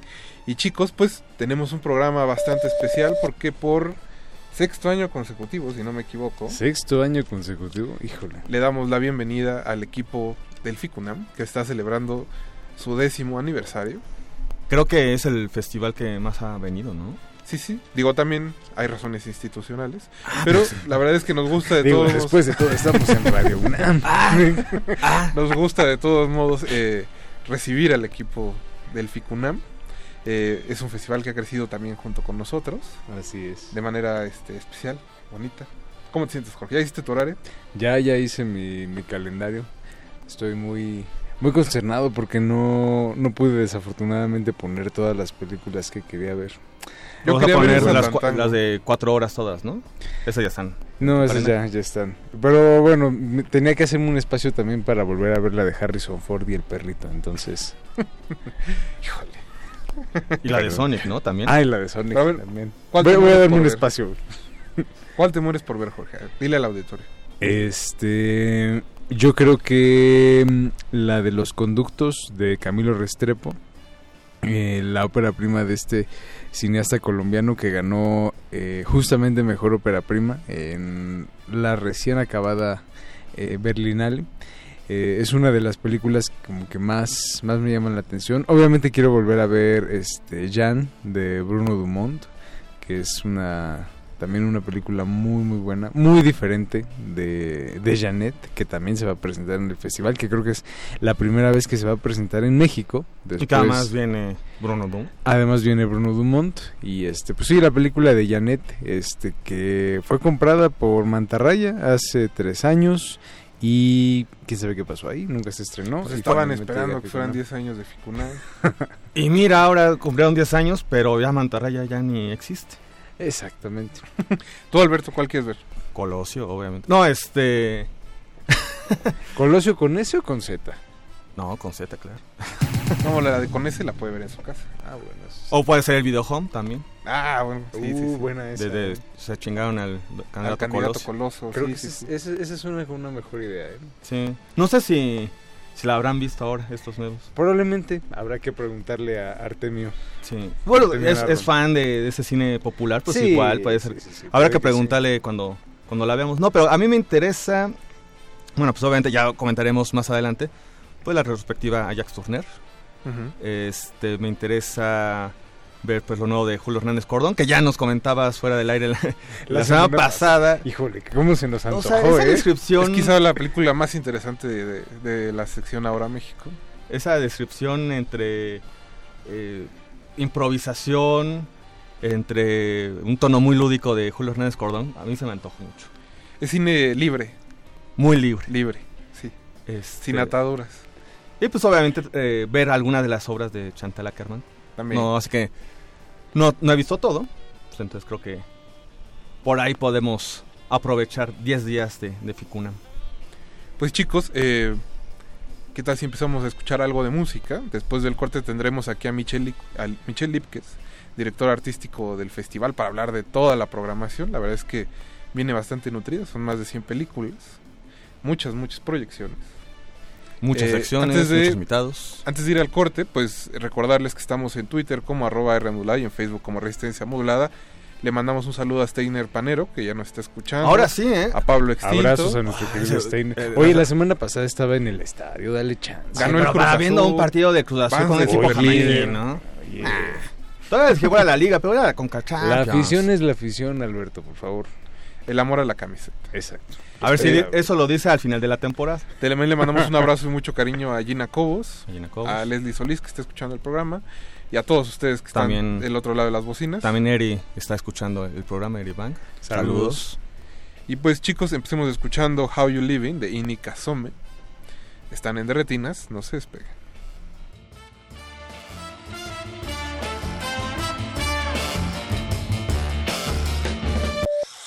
De retinas. Here I go on myself. Listen to Strong. Listen Strong. Hey, hey. Tell me how you're living. Hey, hey. Them I watch we enough. We no watch them enough. Them I worry about. We no worry about them. Burn like sun enough. Wet like rain enough. Like them where you roll.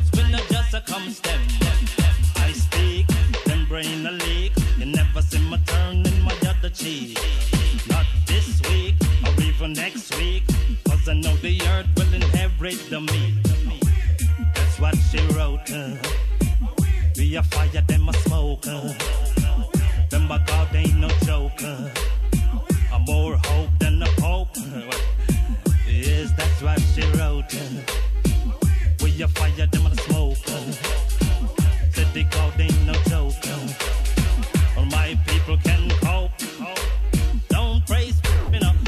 Watch me now. Don't praise the, you know. Then pick up the soap, you know. Do good for people like my name was Good Hope. Ain't no surprise, you know. Get a youth rising up. Won't hang myself if you give me enough rope. Realize, fool, you must be wise. While you're making eyes, I don't collect the prize. Is how we live, build my own bridge. Boy like me, carry water in save. That's what she wrote. Where you fire them on the smoke. That they God ain't no joker. But more hope than the Pope. Yes, that's what she wrote. Be a fire them a smoke. Said they God ain't no joker. My people can cope. Tell me how wanna living. Hey, what I got to give in? Soji, you got to give in? Them a watch for you know, we no watch them you know. Them a worry about, we no worry about them. Fun like sun you know, wet like rain you know. Long time where your roads, we no just a come stem. I speak, them brain a leak. Never see my turn in my other cheek. Not this week or even next week. Cause I know the earth will inherit the meek. That's what she wrote. We a fire, them a smoke. Said the God ain't no joker. Black people can cope.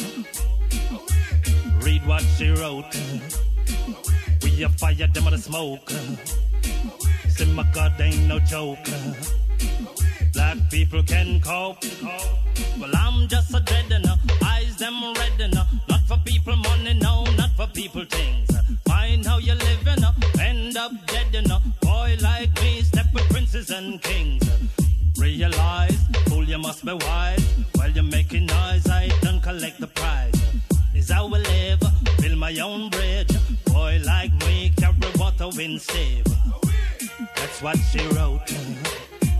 Where you fire them on the smoke. Said the God ain't no joker. My people can cope. Read what she wrote. The fire them on the smoke. Said the God ain't no joker. Black people can cope. Tell me how you living. Hey, what you got to give in. Tell me how you living. What you got to give in. Hey,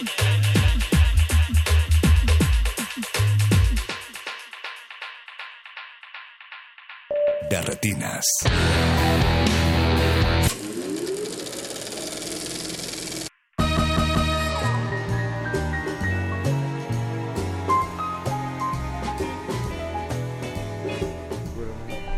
Ya estamos de vuelta en su cabina cinematográfica. Le mandamos un saludo que nos pidieron en redes a Dafne Pineda, que va de regreso a su casa y nos está escuchando. Así que un abrazo. Saludos, Dafne. Chicos, como dijimos en el primer bloque, pues vamos a estar hablando de la décima edición del Festival Internacional de Cine de la UNAM, que inicia el próximo jueves en la noche. Y para eso tenemos aquí en cabina a Michelle Lipke, su director artístico. Michelle, buenas noches. Buenas noches, gracias por la invitación.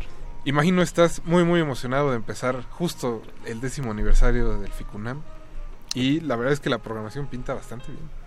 Sí, muchas gracias. Estamos, bueno, yo y todo el equipo creo que estamos este, con mucha mucha emoción, muchas expectativas, este, pues que giran alrededor de todo lo que pues llevamos ya preparando desde hace pues tantos meses y pues eso con mucho cariño y mucha pues este dedicación, ¿no? Este, entonces sí que estamos listos ya. Justo, pues no sé, Michelle, por dónde quieras empezar, ¿no? Es una programación bastante amplia. Claro. Eh, hay muchas cosas que ver. El- está complicado hacer el, el- el horario, el calendario. Pues sí, hay que creo que agarrar unas cuantas películas de Ackerman, unas cuantas de Jacques Tourneur, digo todas las de Suleiman porque ahí solo hay cuatro. Pero bueno, o sea, este, empezamos con las retrospectivas, este, porque ahí es donde pues empezamos a, a programar el, el, el festival. Eh, la retrospectiva a Chantal Ackerman fue la, creo que la, la primera. Implica un, un gran desafío, obviamente, armar una retrospectiva de, de Chantal Ackerman por la cantidad de obra que, que ella produjo entre largometrajes, videoinstalaciones, eh, libros, este, actuó en películas, en una de Philippe Garrel, este ella pues creo que ha sido una gran digo influencia desde que vi Jean Dillman hace pues ya no sé cuántos años esa película me marcó de por vida por por muchas eh, por, muchas razones, porque creo que era la primera vez que tenía la experiencia como de, de cine largo, eh, narrativo, eh, simétrico, minimalista, esta tragedia femenina que muestra muchas cosas en la superficie, pero que también tiene ahí como medio un mundo eh, sumergido muy muy y una tensión muy particular. Y muy- esa película me marcó de por vida hizo que a partir de ahí me pues me pues dedicara a explorar un poco la obra de, de Chantal Ackerman y, y como pues he hecho creo a lo largo de los años que llevo este programando las retrospectivas para mí en general son una manera de pues, darles las gracias casi casi a, la- a- a lo que estas cineastas o cineastas me han dado. Eh, en el caso de Ackerman es es, muchísimo, ¿no? Porque pues es una obra eso desbordante, eh, impredecible, que pasa de lo autobiográfico a la adaptación literaria, al documental político. em. Entonces, bueno, eso ahí empezó. Eh, empezó en complicidad con Silvia Ackerman, que es su hermana, que, que vive aquí en la Ciudad de México desde hace más de 20 años. Em, y con todo un mundo que, bueno, de colaboradoras que existe alrededor de, de Chantal, que es este Sonia Vider Atherton, que fue la compositora de musical de sus últimas películas, Claire Atherton, que ahorita mismo se encuentra aquí ya en la ciudad montando la instalación que estamos armando en el MUAC, pero que aparte de eso, bueno, editó pues la mayoría de las últimas, creo que 15, 20, 15 películas que hizo Chantal, entre ellas la, su película mexicana que es Al otro lado, la película Ah, que la filmó ajá, en el estado de Sonora. Eh, pues que bueno, creo que esa película fue un parteaguas este, para, para el documental militante de temática de fronteriza, digo, si no me equivoco, quizás sí ustedes saben Mm. más, pero no sé, este, al menos fue el, me acuerdo que la primera vez que yo vi esa película fue aquí en la Ciudad de México, cuando Paula Astorga en el Festival de Cine de la Ciudad de México existía Cinema Global, que programaba Matías Meyer, que después me cedió amablemente su trabajo y después sucedió al FICO, pues Matías programó, me acuerdo de esa película, programó Spider de Cronenberg, o sea, era un bonito programa. Este Y festival bueno, también era bueno. Sí. sí, sí, era muy bueno. Ahí vi Julian Donkey Boy de Harmony Corinne como Sí. cinco veces seguidas, me acuerdo. O sea, dije, nunca más voy a ver esta película en 35 milímetros, mejor me la echo cinco veces seguidas y bueno, este, se me quedó grabada. Eh, pero bueno, aparte de, de, de Ackerman, existía este contrapeso a, Ackerman, a, a su, a lo desafiante que puede ser su obra, a lo radical que es, que es la retrospectiva a Jacques Tourneur, que pues es un, es un cineasta que viene del, pues, del mundo del quehacer industrial hollywoodense, pero bueno, es un tipo que obviamente creo que subyugó, creo que la industria hollywoodense a su a su quehacer y contrariamente a, Ackerman, que bueno, era de una libertad y de una independencia difícil de agarrar, difícil de, sí, de aprender.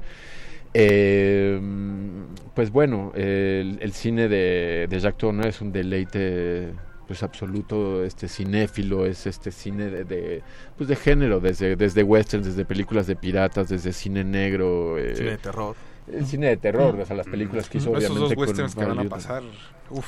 Pues sí, o sea, Wichita y, y Canyon Passage, Sí, que sí, son absolutamente alucinantes. Y de hecho, Turnoff tiene un mundo de westerns muy interesante. Hay uno que teníamos ganas de, de programar, pero bueno, se nos salió un poco ya de nuestra realidad, que es Strangers on a Horseback, que actúa Miroslava y es increíble lo que hace Miroslava ahí, porque es un, bueno, es un personaje eh, femenino con un temperamento propio a los personajes de, de, de Jacques Tourneur, que bueno, siempre los héroes obviamente son estos héroes este, masculinos, pero de repente en las películas de Jacques Tourneur aparecían estas heroínas femeninas como Miroslava en Strangers on a Horseback, y una que vamos a pasar que me, que me fascina es Anne of the Indies, que es su película de, pues de piratas, pero, pero que la, la protagonista es, es Anne de las Indias, y que libra, bueno, batallas ahí, este de piratas con bueno todos los clásicos este barba negra barba roja todas las barbas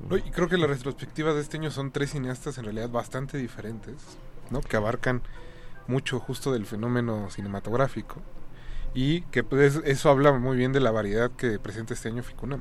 sí pues porque el tercero es eh, bueno Elia Suleiman que es bueno el cineasta de las tres retrospectivas que está en vida eh, Y que viene. y que viene que de hecho ya está aquí en, en la Ciudad de México. Bueno no es en la Ciudad de México está, está en Oaxaca.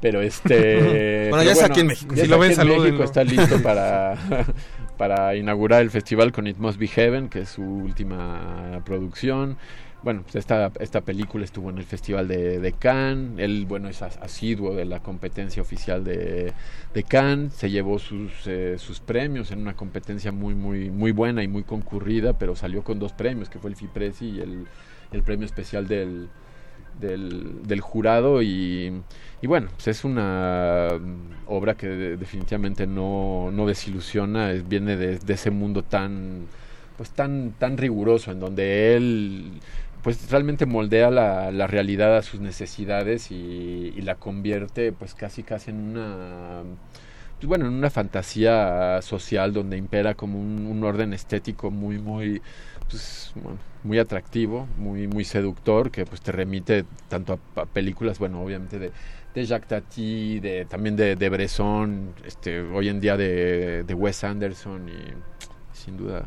personas que se me olvidan. Jorge, tú la viste en Cannes, ¿qué le puedes contar a la gente de la película que va a abrir este Ficunam? Pues digo, creo que cuando menos ahí eh, también existe como un gancho que puede a lo mejor atraer a algunos incautos, que es el hecho de que hay una aparición de Gael García Bernal, que en la película se, se define como un viejo amigo de Elias Suleiman. Pero justo ahorita como decía este Michelle, hay mucha influencia de grandes maestros de la comedia como Jacques Tati, también mucho de Pierre T. Este, obviamente um, la tradición del cine francés, como- o bueno, digamos como del, del cine del cine norteamericano clásico de comedia, Buster Keaton, Charles Chaplin.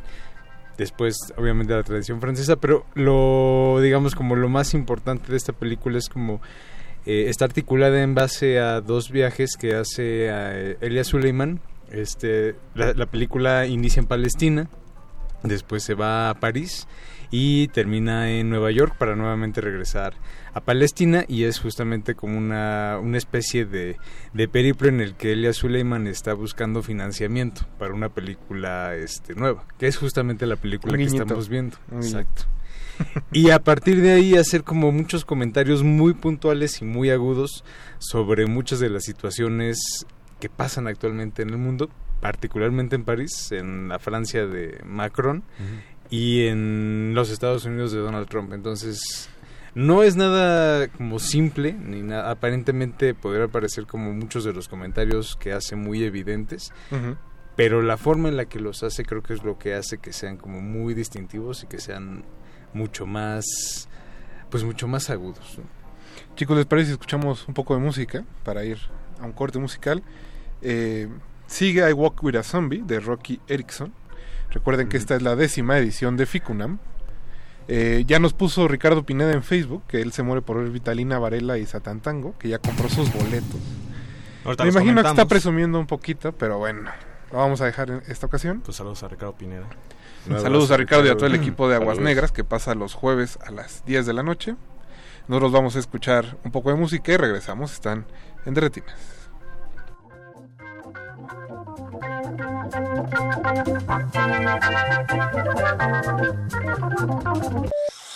De retinas.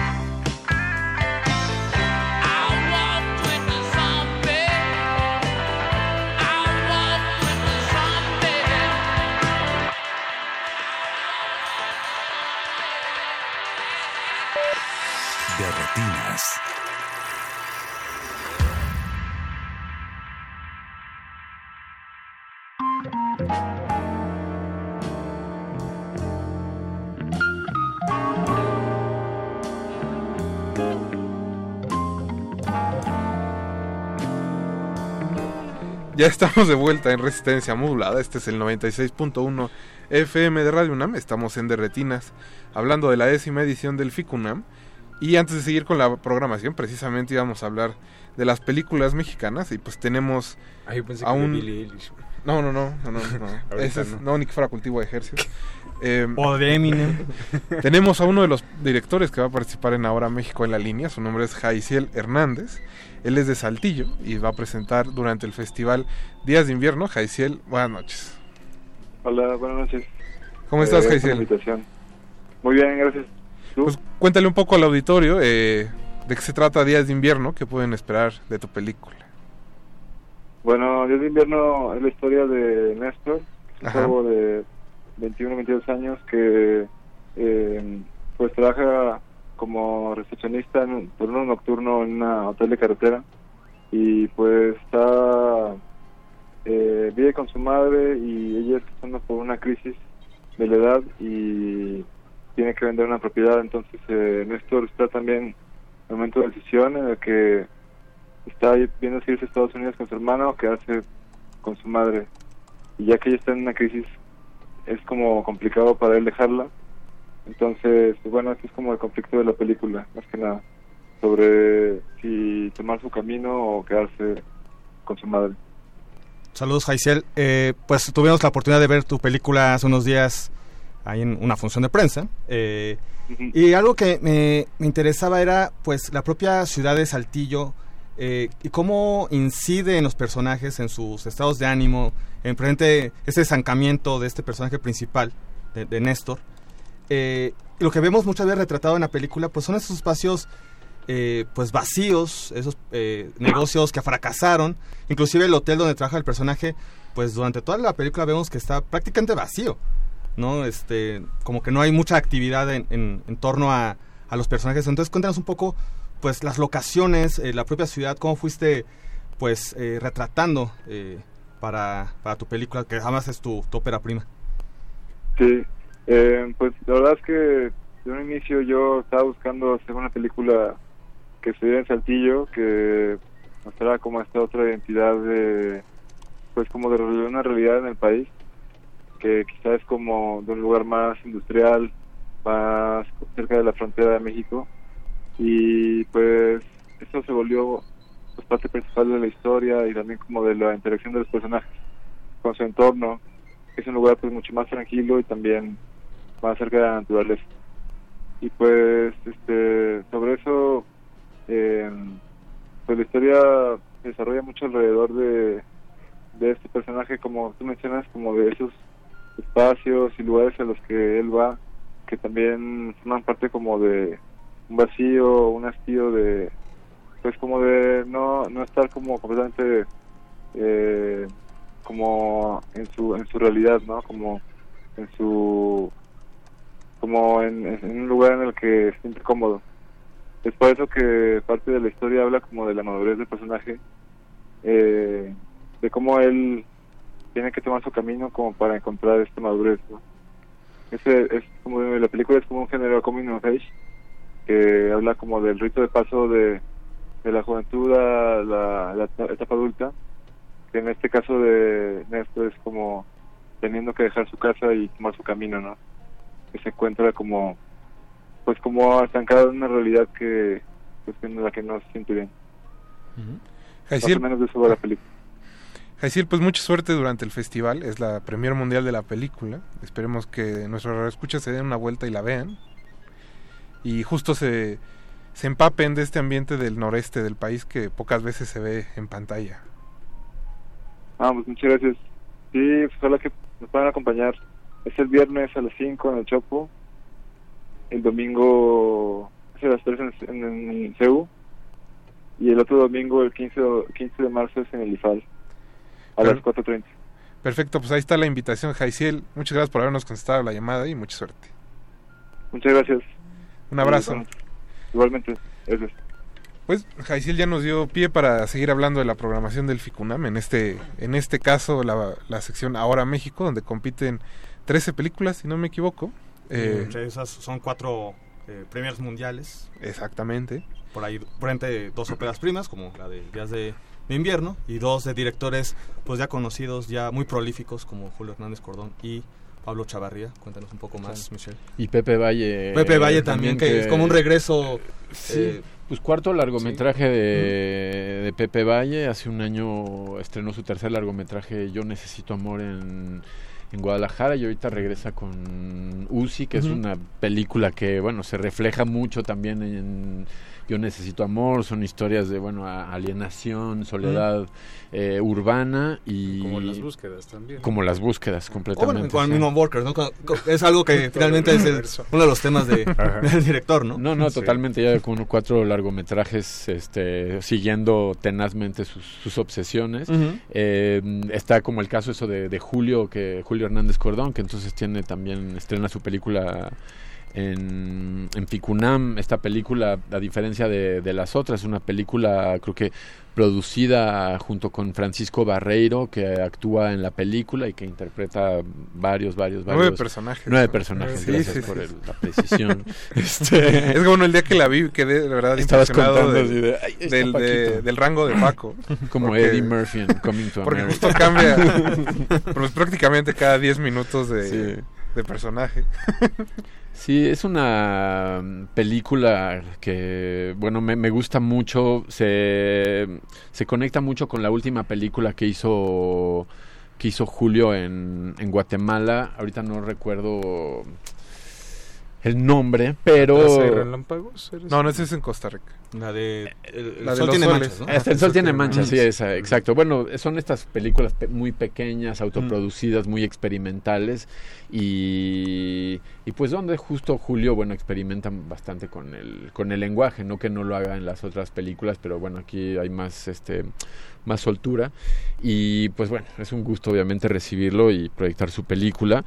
Eh, la otra es la de, digo, Pablo Chavarría, que Pablo es digo, creo que un asiduo de, de Ficunam, no sé si este es su cuarto o, o quinto largometraje, pero creo que bueno, Pues por ahí va, ¿eh? Sí, no, por ahí va y es bueno, es, es definitivamente muy muy productivo, tiene un sistema pues eso, muy, muy muy realista, eh, él filma en Chiapas, entonces bueno, eso evidentemente descentralizar ya este ahí su, su cine ya, ya le da un algo especial y bueno, también es un cineasta que bueno, no le teme al, al riesgo y en esta ocasión, bueno, es simplemente el retrato de un músico que este, llega a San Cristóbal y se encuentra, bueno, pues un poco con los desafíos este, Mm. cotidianos. eh, Porque es un músico eh, experimental un poco. Y Claro, obviamente claro, es el contraste con pues la, la academia, con esos no- estudiantes, ¿no? Pero hay una secuencia por ahí que pues, no- como que no le entienden mucho qué es lo que quiere hacer ahí. lo ¿no? que Con el- quiere con el- articular. Ajá. No, y es como, creo que pues es Pablo un poco, ¿no? Es, como Pablo en versión músico y representa sin duda, pues bueno, qué sé yo, lo- obviamente los, los conflictos, las dudas de, de Pablo, pero bueno, canalizadas a través de este Sí, personaje. de, hecho, en bueno, alguna secuencia también pues, eh, eh, Aparece Pablo, aparece y Entonces, se habla justo de él, ¿no? Es como Sí, sí, obviamente la película dentro de la película y el- Sí, este artificio mismo, ¿no? Sí, es una película mm, especial. Y... No, pues ya que estamos hablando de músicos, quizás sea momento de tocar a Charlie Montana. Exacto. Bueno, de tocar no, suena, suena raro, este... De hablar. De, abordar a Charlie Montana. De abordar esa figura. pues bueno, para fue un descubrimiento esa, esa película porque la porque estaba en la en la convocatoria, no es, es una también es una premier mundial, es un estreno, entonces pues no estaba en el en nuestro radar, simplemente cuando ya nos sumergimos en la digo, en las 40 películas, creo que nos llevan 43 este, largometrajes de producción nacional. Y, y ya yo de repente, bueno, descubrí a, a Charlie Montana porque no lo, no lo conocía, entonces pasé de la ignorancia a saber eso un poquito más y, y me encantó, me encantó, me encantó su música. Eh, Yo como personaje, ¿no? no, y el, el personaje ya en el momento en el que la película, bueno, lo, lo agarra, él ya es cine. Él, él, él, o sea, la, la película creo que no necesita echarle más este ingredientes al, al personaje porque él ya es, es cine, porque pues es, un, es una persona que obviamente tiene muchísimo carisma cinematográfico, este, la cámara y él tienen una, una relación, creo, este, No, y tiene y- un gran timing para, como para decir las cosas.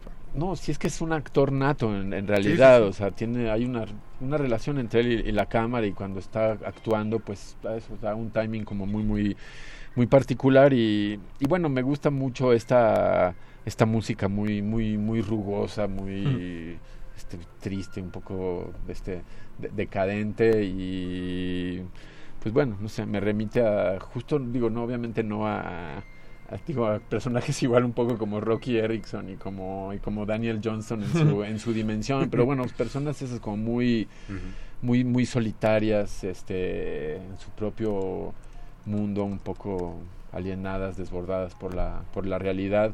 Y bueno, Charlie Montana en su muy particular este ser, su particular contexto, pero algo algo me pues me remitió a esos personajes y me gusta mucho el estilo como de cine directo de De Eduardo. pues de, de la película, sí, sí, sí, de cómo realmente eh, pues bueno, se prestó a brindar su vida eh, cotidiana y a ser seguido y a eh, y a no ceder, bueno, ante lo que él también quería de una de una película acerca de pues del mismo, ¿no? Porque pues no es forzosamente obviamente un retrato Mm. eh, halagador, pero sin duda muy pues humano y pues tangible, ¿no? Creo.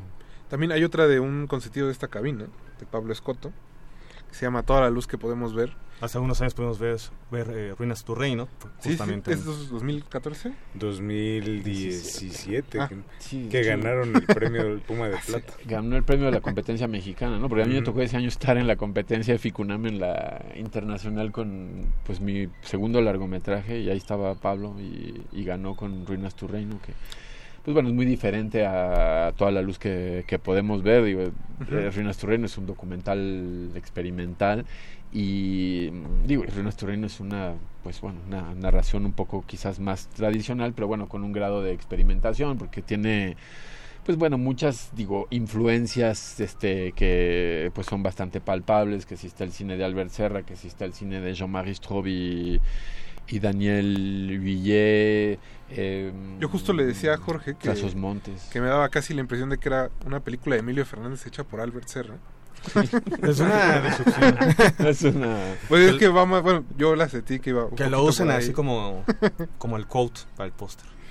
Le, le voy a mandar ahí un Sí, mensaje a. Pablo. con- se dijo aquí en la cabina. Sí, a la, a la proyección y hacerle esa, esa pregunta. estoy seguro que será interesante. Porque tú también ya tuviste oportunidad de verla. Sí, sí, sí, sí.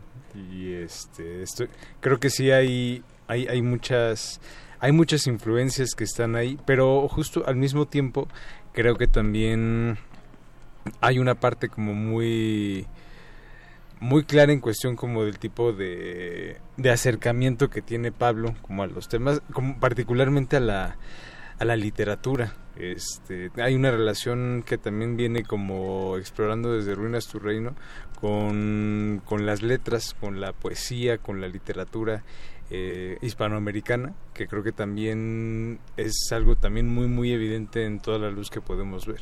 Y además de que bueno, es como la primera vez que hay como un trabajo con, con actores profesionales, digo, Sí, está sí. Gavino, Gavino Rodríguez, actores, María Évoli y hay este actores amateurs también. Entonces una combinación como bastante curiosa, pero una de las propuestas más eh, más más distintivas como de esta de, de esta sección además de que bueno también están como los las películas que ya triunfaron en otros festivales que vienen a también buscando este bueno estrenando presentándose por primera vez en la ciudad Sí, claro. mano de obra este la paloma Sí. Sísifos, La Paloma del Sísifos. Lobo, sí. Sí, son esas, digo, películas que vienen, bueno, est- estrenaron en, en Morelia, son películas, bueno, que son, bueno, Mm, Territorio también, ¿no? Hay Territorio, Mm, claro, de. Andrés, este... Clarion. Clarion, son esas cuatro películas las que, bueno, creo que eso se estrenaron en, en Morelia y, pues bueno, les ha ido requete bien a La Paloma y el Lobo y a, y a Mano de Obra les ha ido eh, realmente muy, muy bien. Creo que La Paloma Lobo ahorita está en New Directors, New Films también, ahí en, En el- en Lincoln en Center, Lincoln. lo cual, bueno, es increíble para para la película y, y bueno, esa, esa película justo tuvimos la suerte de verla el año pasado, que estuvo en Catapulta, este espacio que tiene Ficunam para películas en vías de finalización y bueno, la vi y fue increíble, me encanta esa, esa película, es un gran cineasta, Carlos. Chicos, pues, ¿les parece si escuchamos un poco más de música? Toca el turno del soundtrack de Satantango. Esto es Circle Dance 2 de Mijail Bish. Espero haberlo pronunciado bien. No, creo que no, ¿eh? Está un poco... este, No, no creo. El húngaro, sí. Está un poco ah, oxidado mi húngaro. Vamos al corte y regresamos. Siguen en Derretines.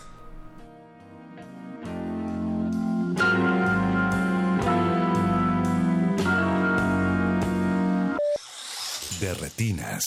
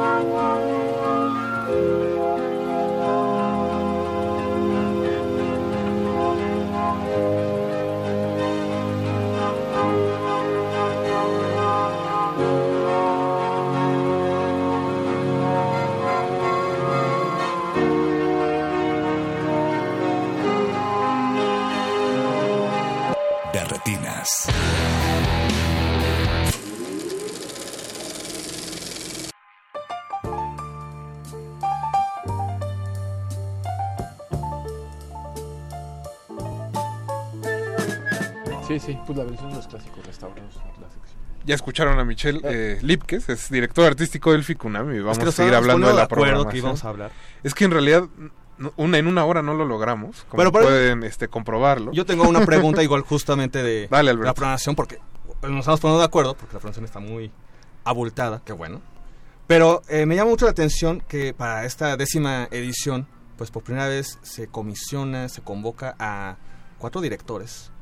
Eh, dos de ellos, pues bastante eh, pues conocidos de- para la gente que, que es asiduo a, a Ficunam, entre ellos Lab Díaz. Entonces, pues cuéntanos un poco de Liminal, que es como esta propuesta que trae Ficunam, eh, convocando a cuatro directores y que se va a presentar por primera vez aquí en, en el festival. Claro, es el, bueno, entonces sí, el estreno, claro, en el, en el festival es para mí uno de las, bueno, de los eventos que realmente marca la, la décima edición del, del festival, digo, es este, bueno, sí, justo este objeto que va a, a marcarlo. Y eh, la idea es una comisión de la, de la coordinación de, de difusión cultural de este proyecto que se llama Síntesis, que este año eh, el tema que abordamos es la relación entre el cine y la música, o sea, que hay dentro del lenguaje cinematográfico eh, musical. Eh, y entonces decidimos convocar a dos cineastas mexicanos que son Manuela de la Borde. Manuela tiene unos cuatro o cinco largometrajes experimentales. Ella viene del mundo de esta escuela de CalArts, que es donde da clases James Benning. Eh, viene de ese mundo, es realmente un talento impresionante y este corto, bueno, que le quedó muy bien. Eh, Oscar Enríquez es el otro mexicano, él es de, él es de Chihuahua. Tiene, este es su tercer cortometraje y realmente es un, un talento que, bueno, está apenas bueno, en vías de desarrollo. Eh, y está entonces Lav Díaz, que Lav Díaz, bueno, va a estar en Ficunam no solo también presentando... es También una va a presentar. The, The Halt. Y hay una sorpresita por ahí a lo largo del en el festival en, en Casa de Cine en República de Uruguay. Se va a presentar también una nueva película que, que creo que es, el, es la segunda vez que se proyecta en el mundo y es un documental este que pues bueno es una sorpresa es una sorpresa para absolutamente todas las personas Eh, pero bueno hizo este corto que pues, es un corto ya sabes Diolav tiene la reputación de hacer las películas más largas no Eh, bueno Sí, no si sé, son cuatro de horas, es, sí es un, un es un corto para él. ¿Eh? Pero la más larga es creo que Evolution of a Filipino Family de 11 horas Ujú. o Death in the Land of Encantos, son increíbles. Yo amo esas películas. Este, Pues sí son como de 11 horas, ¿no? Sí, son de 11 Ajá. horas. Sí, Ajá. ahorita ya le bajó. Este corto dura 15 minutos. Eh, ¿Cómo le hicieron? Esa es buena pregunta. ¿Cómo le hicieron? y es increíble, la verdad ese corto a mí me, me sorprendió, me pegó muy, muy duro, tiene muchos cortes, tiene muchos planos, él hizo todo, todo, todo, desde la música, la fotografía, la escritura, la, la producción, y bueno, le quedó muy bien, y finalmente está el de Philippe eh, Grandrieux, que bueno, es este, bueno, artista, videoartista y, y cineasta que ha hecho, bueno, cuatro largometrajes entre eh, Fiebre, eh, La Vida Nueva, Un Lago y A pesar de, De la noche. de la noche. Y ahorita pues hizo esta mm, película que se llama La Luz, La Luz y mm, sale, su- actúa su hija, eh, eh, Camille Grandrieux y otra actriz como muy cercana al mundo de, de Grandrieux y me da la bueno me da la impresión que es la primera vez que, que- que trabaja con, con gente tan cercana que filma a, su hija que él está bueno él siempre opera la, la cámara de, de sus películas pero me parece especial no en esta película está de su filmando a su hija en una pues, bueno, una narración muy introspectiva, muy muy radical y que y que bueno y, de- y en términos musicales utiliza Alan Vega eh, de Suicide y bueno queda muy bien y de hecho Philippe Grandrieux en, en, en Fiebre en bueno no perdón en su primer este, película Sombre me se confundí el nombre perdón. La música ya la hacía Alan Vega y Martin Rev este que bueno Alan Vega ya falleció pero em, pues ahorita retomó esta canción este de Suicide bueno quedó muy bien. Entonces esa proyección es el 12 de marzo en la noche en la en la sala Julio Bracho. Eh, los esperamos Y al día siguiente también va a haber una, una proyección más céntrica, no sé si es en Cinépolis o en, o en Tonalá, pero también va a haber una plática en Cazul con, con Lav Díaz, con, con Manuela y con Oscar, porque bueno, Philip no puede venir. ¿Y hay algún... Ahora es que voy a aparecer como chica de Notimex en, con las este, conferencias de Cineteca. Pero hay una línea temática entre esos cuatro eh, cortometrajes, o eso, algo libre. ¿Cómo fue esta Pues, comisión? Creo que justamente, obviamente, la, música juega un papel muy importante en las, en, lo- las cuatro películas, pero ahora sí que es ca- como cada persona comprende o sea, la relación que existe entre el cine y la, y la música, que la, pues que la, que la plasmó. Creo que los cuatro cortometrajes son completamente diferentes en ese en ese sentido. Eh, no voy a digo dar nombres, digo, apar- aparte de Philip, que ya dije que bueno, usa Alan Vega, Lav, pues es músico, Lav, y Ujú. este, él hace su propia música. Y luego hay, pues bueno, sí, una música más de este mm, electrónica, ambiental, experimental y, y ópera también se, se usa. Entonces está muy variado el uso eh, del tipo de música y, y cómo aplica ya a las imágenes y bueno y qué uso cinematográfico se les se les da, ¿no? También vienen Bruno Dumont y Pedro Costa. Sí. Ahí Sí. nada más. Sí, bueno, pues sí, claro. A veces lo saltamos como Sí, bueno, qué muy, muy sutil. Sí. Pues más bien Ah, porque sí, el tiempo Ah, apremia. sí, Hay un director portugués que se Hay un director Costa. portugués que es este bueno el cineasta el autor del año digamos porque con Vitalina Varela que ganó el Leopardo de Oro en Locarno pues bueno sin duda hizo una de las mejores eh, películas de, del año este fiel a sus obsesiones fiel a sus personajes. Eh, Ventura sigue bueno si conocen el cine de Pedro Costa conocen a, a Ventura conocen a Banda conocen a Vitalina conocen a otros personajes. Y aquí otra vez está Ventura pero Ventura ya se convirtió en un personaje de ficción total. Y, y Vitalina es este Vitalina, pero eso, como que Ventura después de Juventud en Marcha, después de Caballo Dinero, donde se interpreta él mismo, ya se transforma, o sea, su esencia, su espíritu sigue siendo el mismo, pero ya se convierte en un personaje de ficción. Ya verán la, eh, la película. Viene entonces eh, Pedro Costa, la proyección será el, el 10 en la Covarrubias, eh, creo que es a la una y cacho de la tarde, y a las 5 de la tarde será la conferencia de prensa en la en la Chávez, que bueno, eso hay que, hay que inscribirse.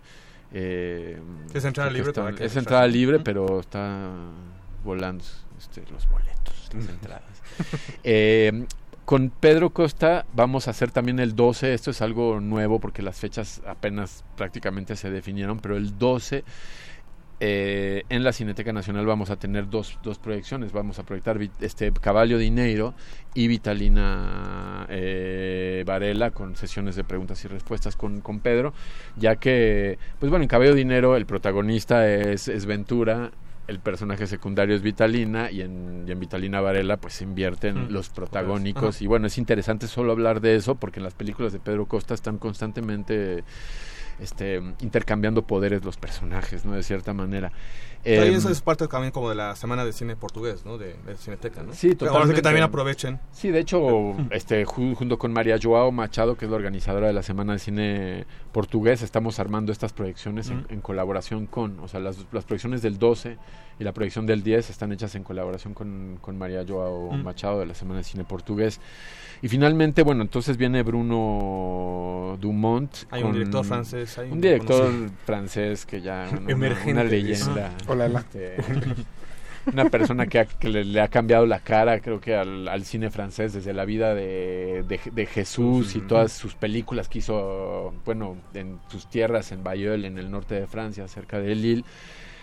Pues sí, o sea, con desde la vida de Jesús y bueno, l'Humanité, que creo que fue uno de los shocks este más grandes que nos ha brindado este Bruno Dumont, que recuerdo en Cannes el presidente del jurado era, era David Cronenberg y le dio, le dio la palma de oro a Rosetta, pero le dio los premios de mejor actor, mejor actuación a ella, que ella se llamaba Dominó, y, y a él, que es Faraón de Winter. Y era, creo que la primera vez que el Festival de, de Cannes, al menos en la era moderna, le daba un premio doble de actuación a no actores. Entonces, bueno, fue un drama. Eh, pero bueno, las actuaciones son sublimes. Y bueno, luego Dumont tuvo ya una fase que a través de, de Camille Claudel empezó a abordar, bueno, ya figuras eh, históricas, empezó a hacer cine de, de época. Entonces hizo, hizo Camille Claudel, o sea, y, y después hizo Malut, que también es una película, una comedia grotesca de, de época. Bastante divertida. Muy divertida, que, que hace como mucho eco de esta serie de televisión que hizo el telefilm que hizo Ah, el, el Petit pequeño Quinquín ¿no? y, y luego Juan Juan, y los y los Inhumanos, que pasamos bueno el año pasado en Ficunam. Y eh, finalmente abordó, bueno, uno de los grandes este, desafíos cinematográficos que ya han enfrentado Dreyer y Bresson con, este, Con con tanto talento y visión, eh, que es, bueno, filmar a la figura de, de Juana de Arco eh, a través de, la, de los escritos de las novelas de, de Charles Peggy, que no es este, cosa fácil porque es literatura pues, muy cargada, muy densa. Y, mm, y hizo dos películas que le dedicó a Juana de Arco, que es este Janet, Juanita y Jean Juana. Eh, las dos las vamos a pasar en el, en el festival. eh, pues bueno, porque evidentemente tiene, tiene lógica y, y vale mucho la pena, pues obviamente proyectar las dos películas, tener a Bruno Dumont aquí y bueno, explorar qué tiene que decirnos acerca de filmar la historia, filmar a Juana de Arco, por qué, cómo, cuándo, dónde, a qué hora.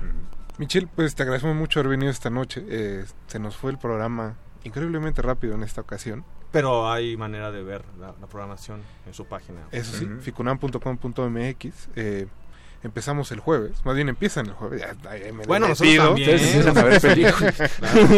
Eh, mucha suerte en el festival. Gracias, gracias. Eh, pues esperamos tenerte aquí también el próximo año. Sí, claro. Muchas gracias por haber venido hoy, Alberto. Gracias, Rafa. Jorge. Gracias, Rafa. Allá afuera estuvo. Agustín Mulia, eh, Mauricio Orduña y Alba Martínez en continuidad. Mi nombre es Rafael Paz y nos escuchamos el próximo martes. Bueno, de hecho vamos grabado con un programa especial del FICUNAM. Así que dentro de, precisamente dentro de 15 días nos escuchamos en vivo. Eh, ustedes no se pierdan el retorno a la razón, que será todos los días a las 8 de la noche. Y pues eso es todo. Los dejamos en resistencia modulada. Hasta luego.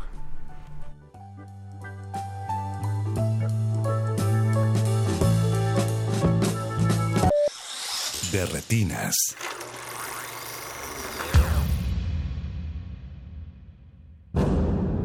Antes de continuar tu camino, recuerda, no hay películas sin defectos. Si los buscas, te convertirás en crítico de cine. De, re- de retinas.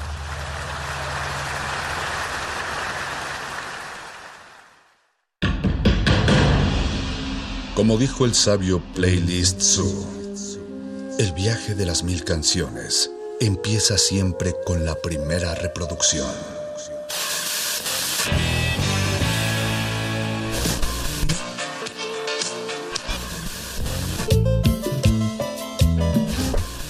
A continuación, un maestro te abrirá la puerta de su lista de reproducción.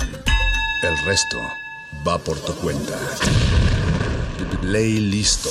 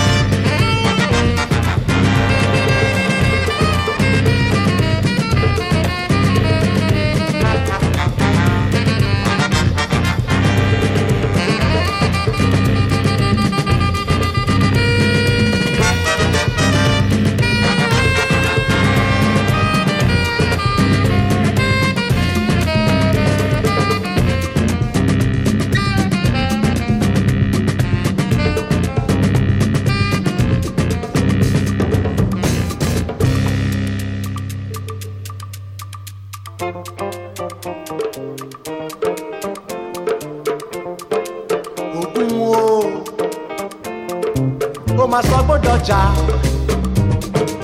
méje lòkun méje méje lòkun o ládàá. bàmà o lè sọ gbọ́dọ̀ jà. bíldà o lè sọ gbọ́dọ̀ jà. pẹ́ńtà o lè sọ gbọ́dọ̀ jà.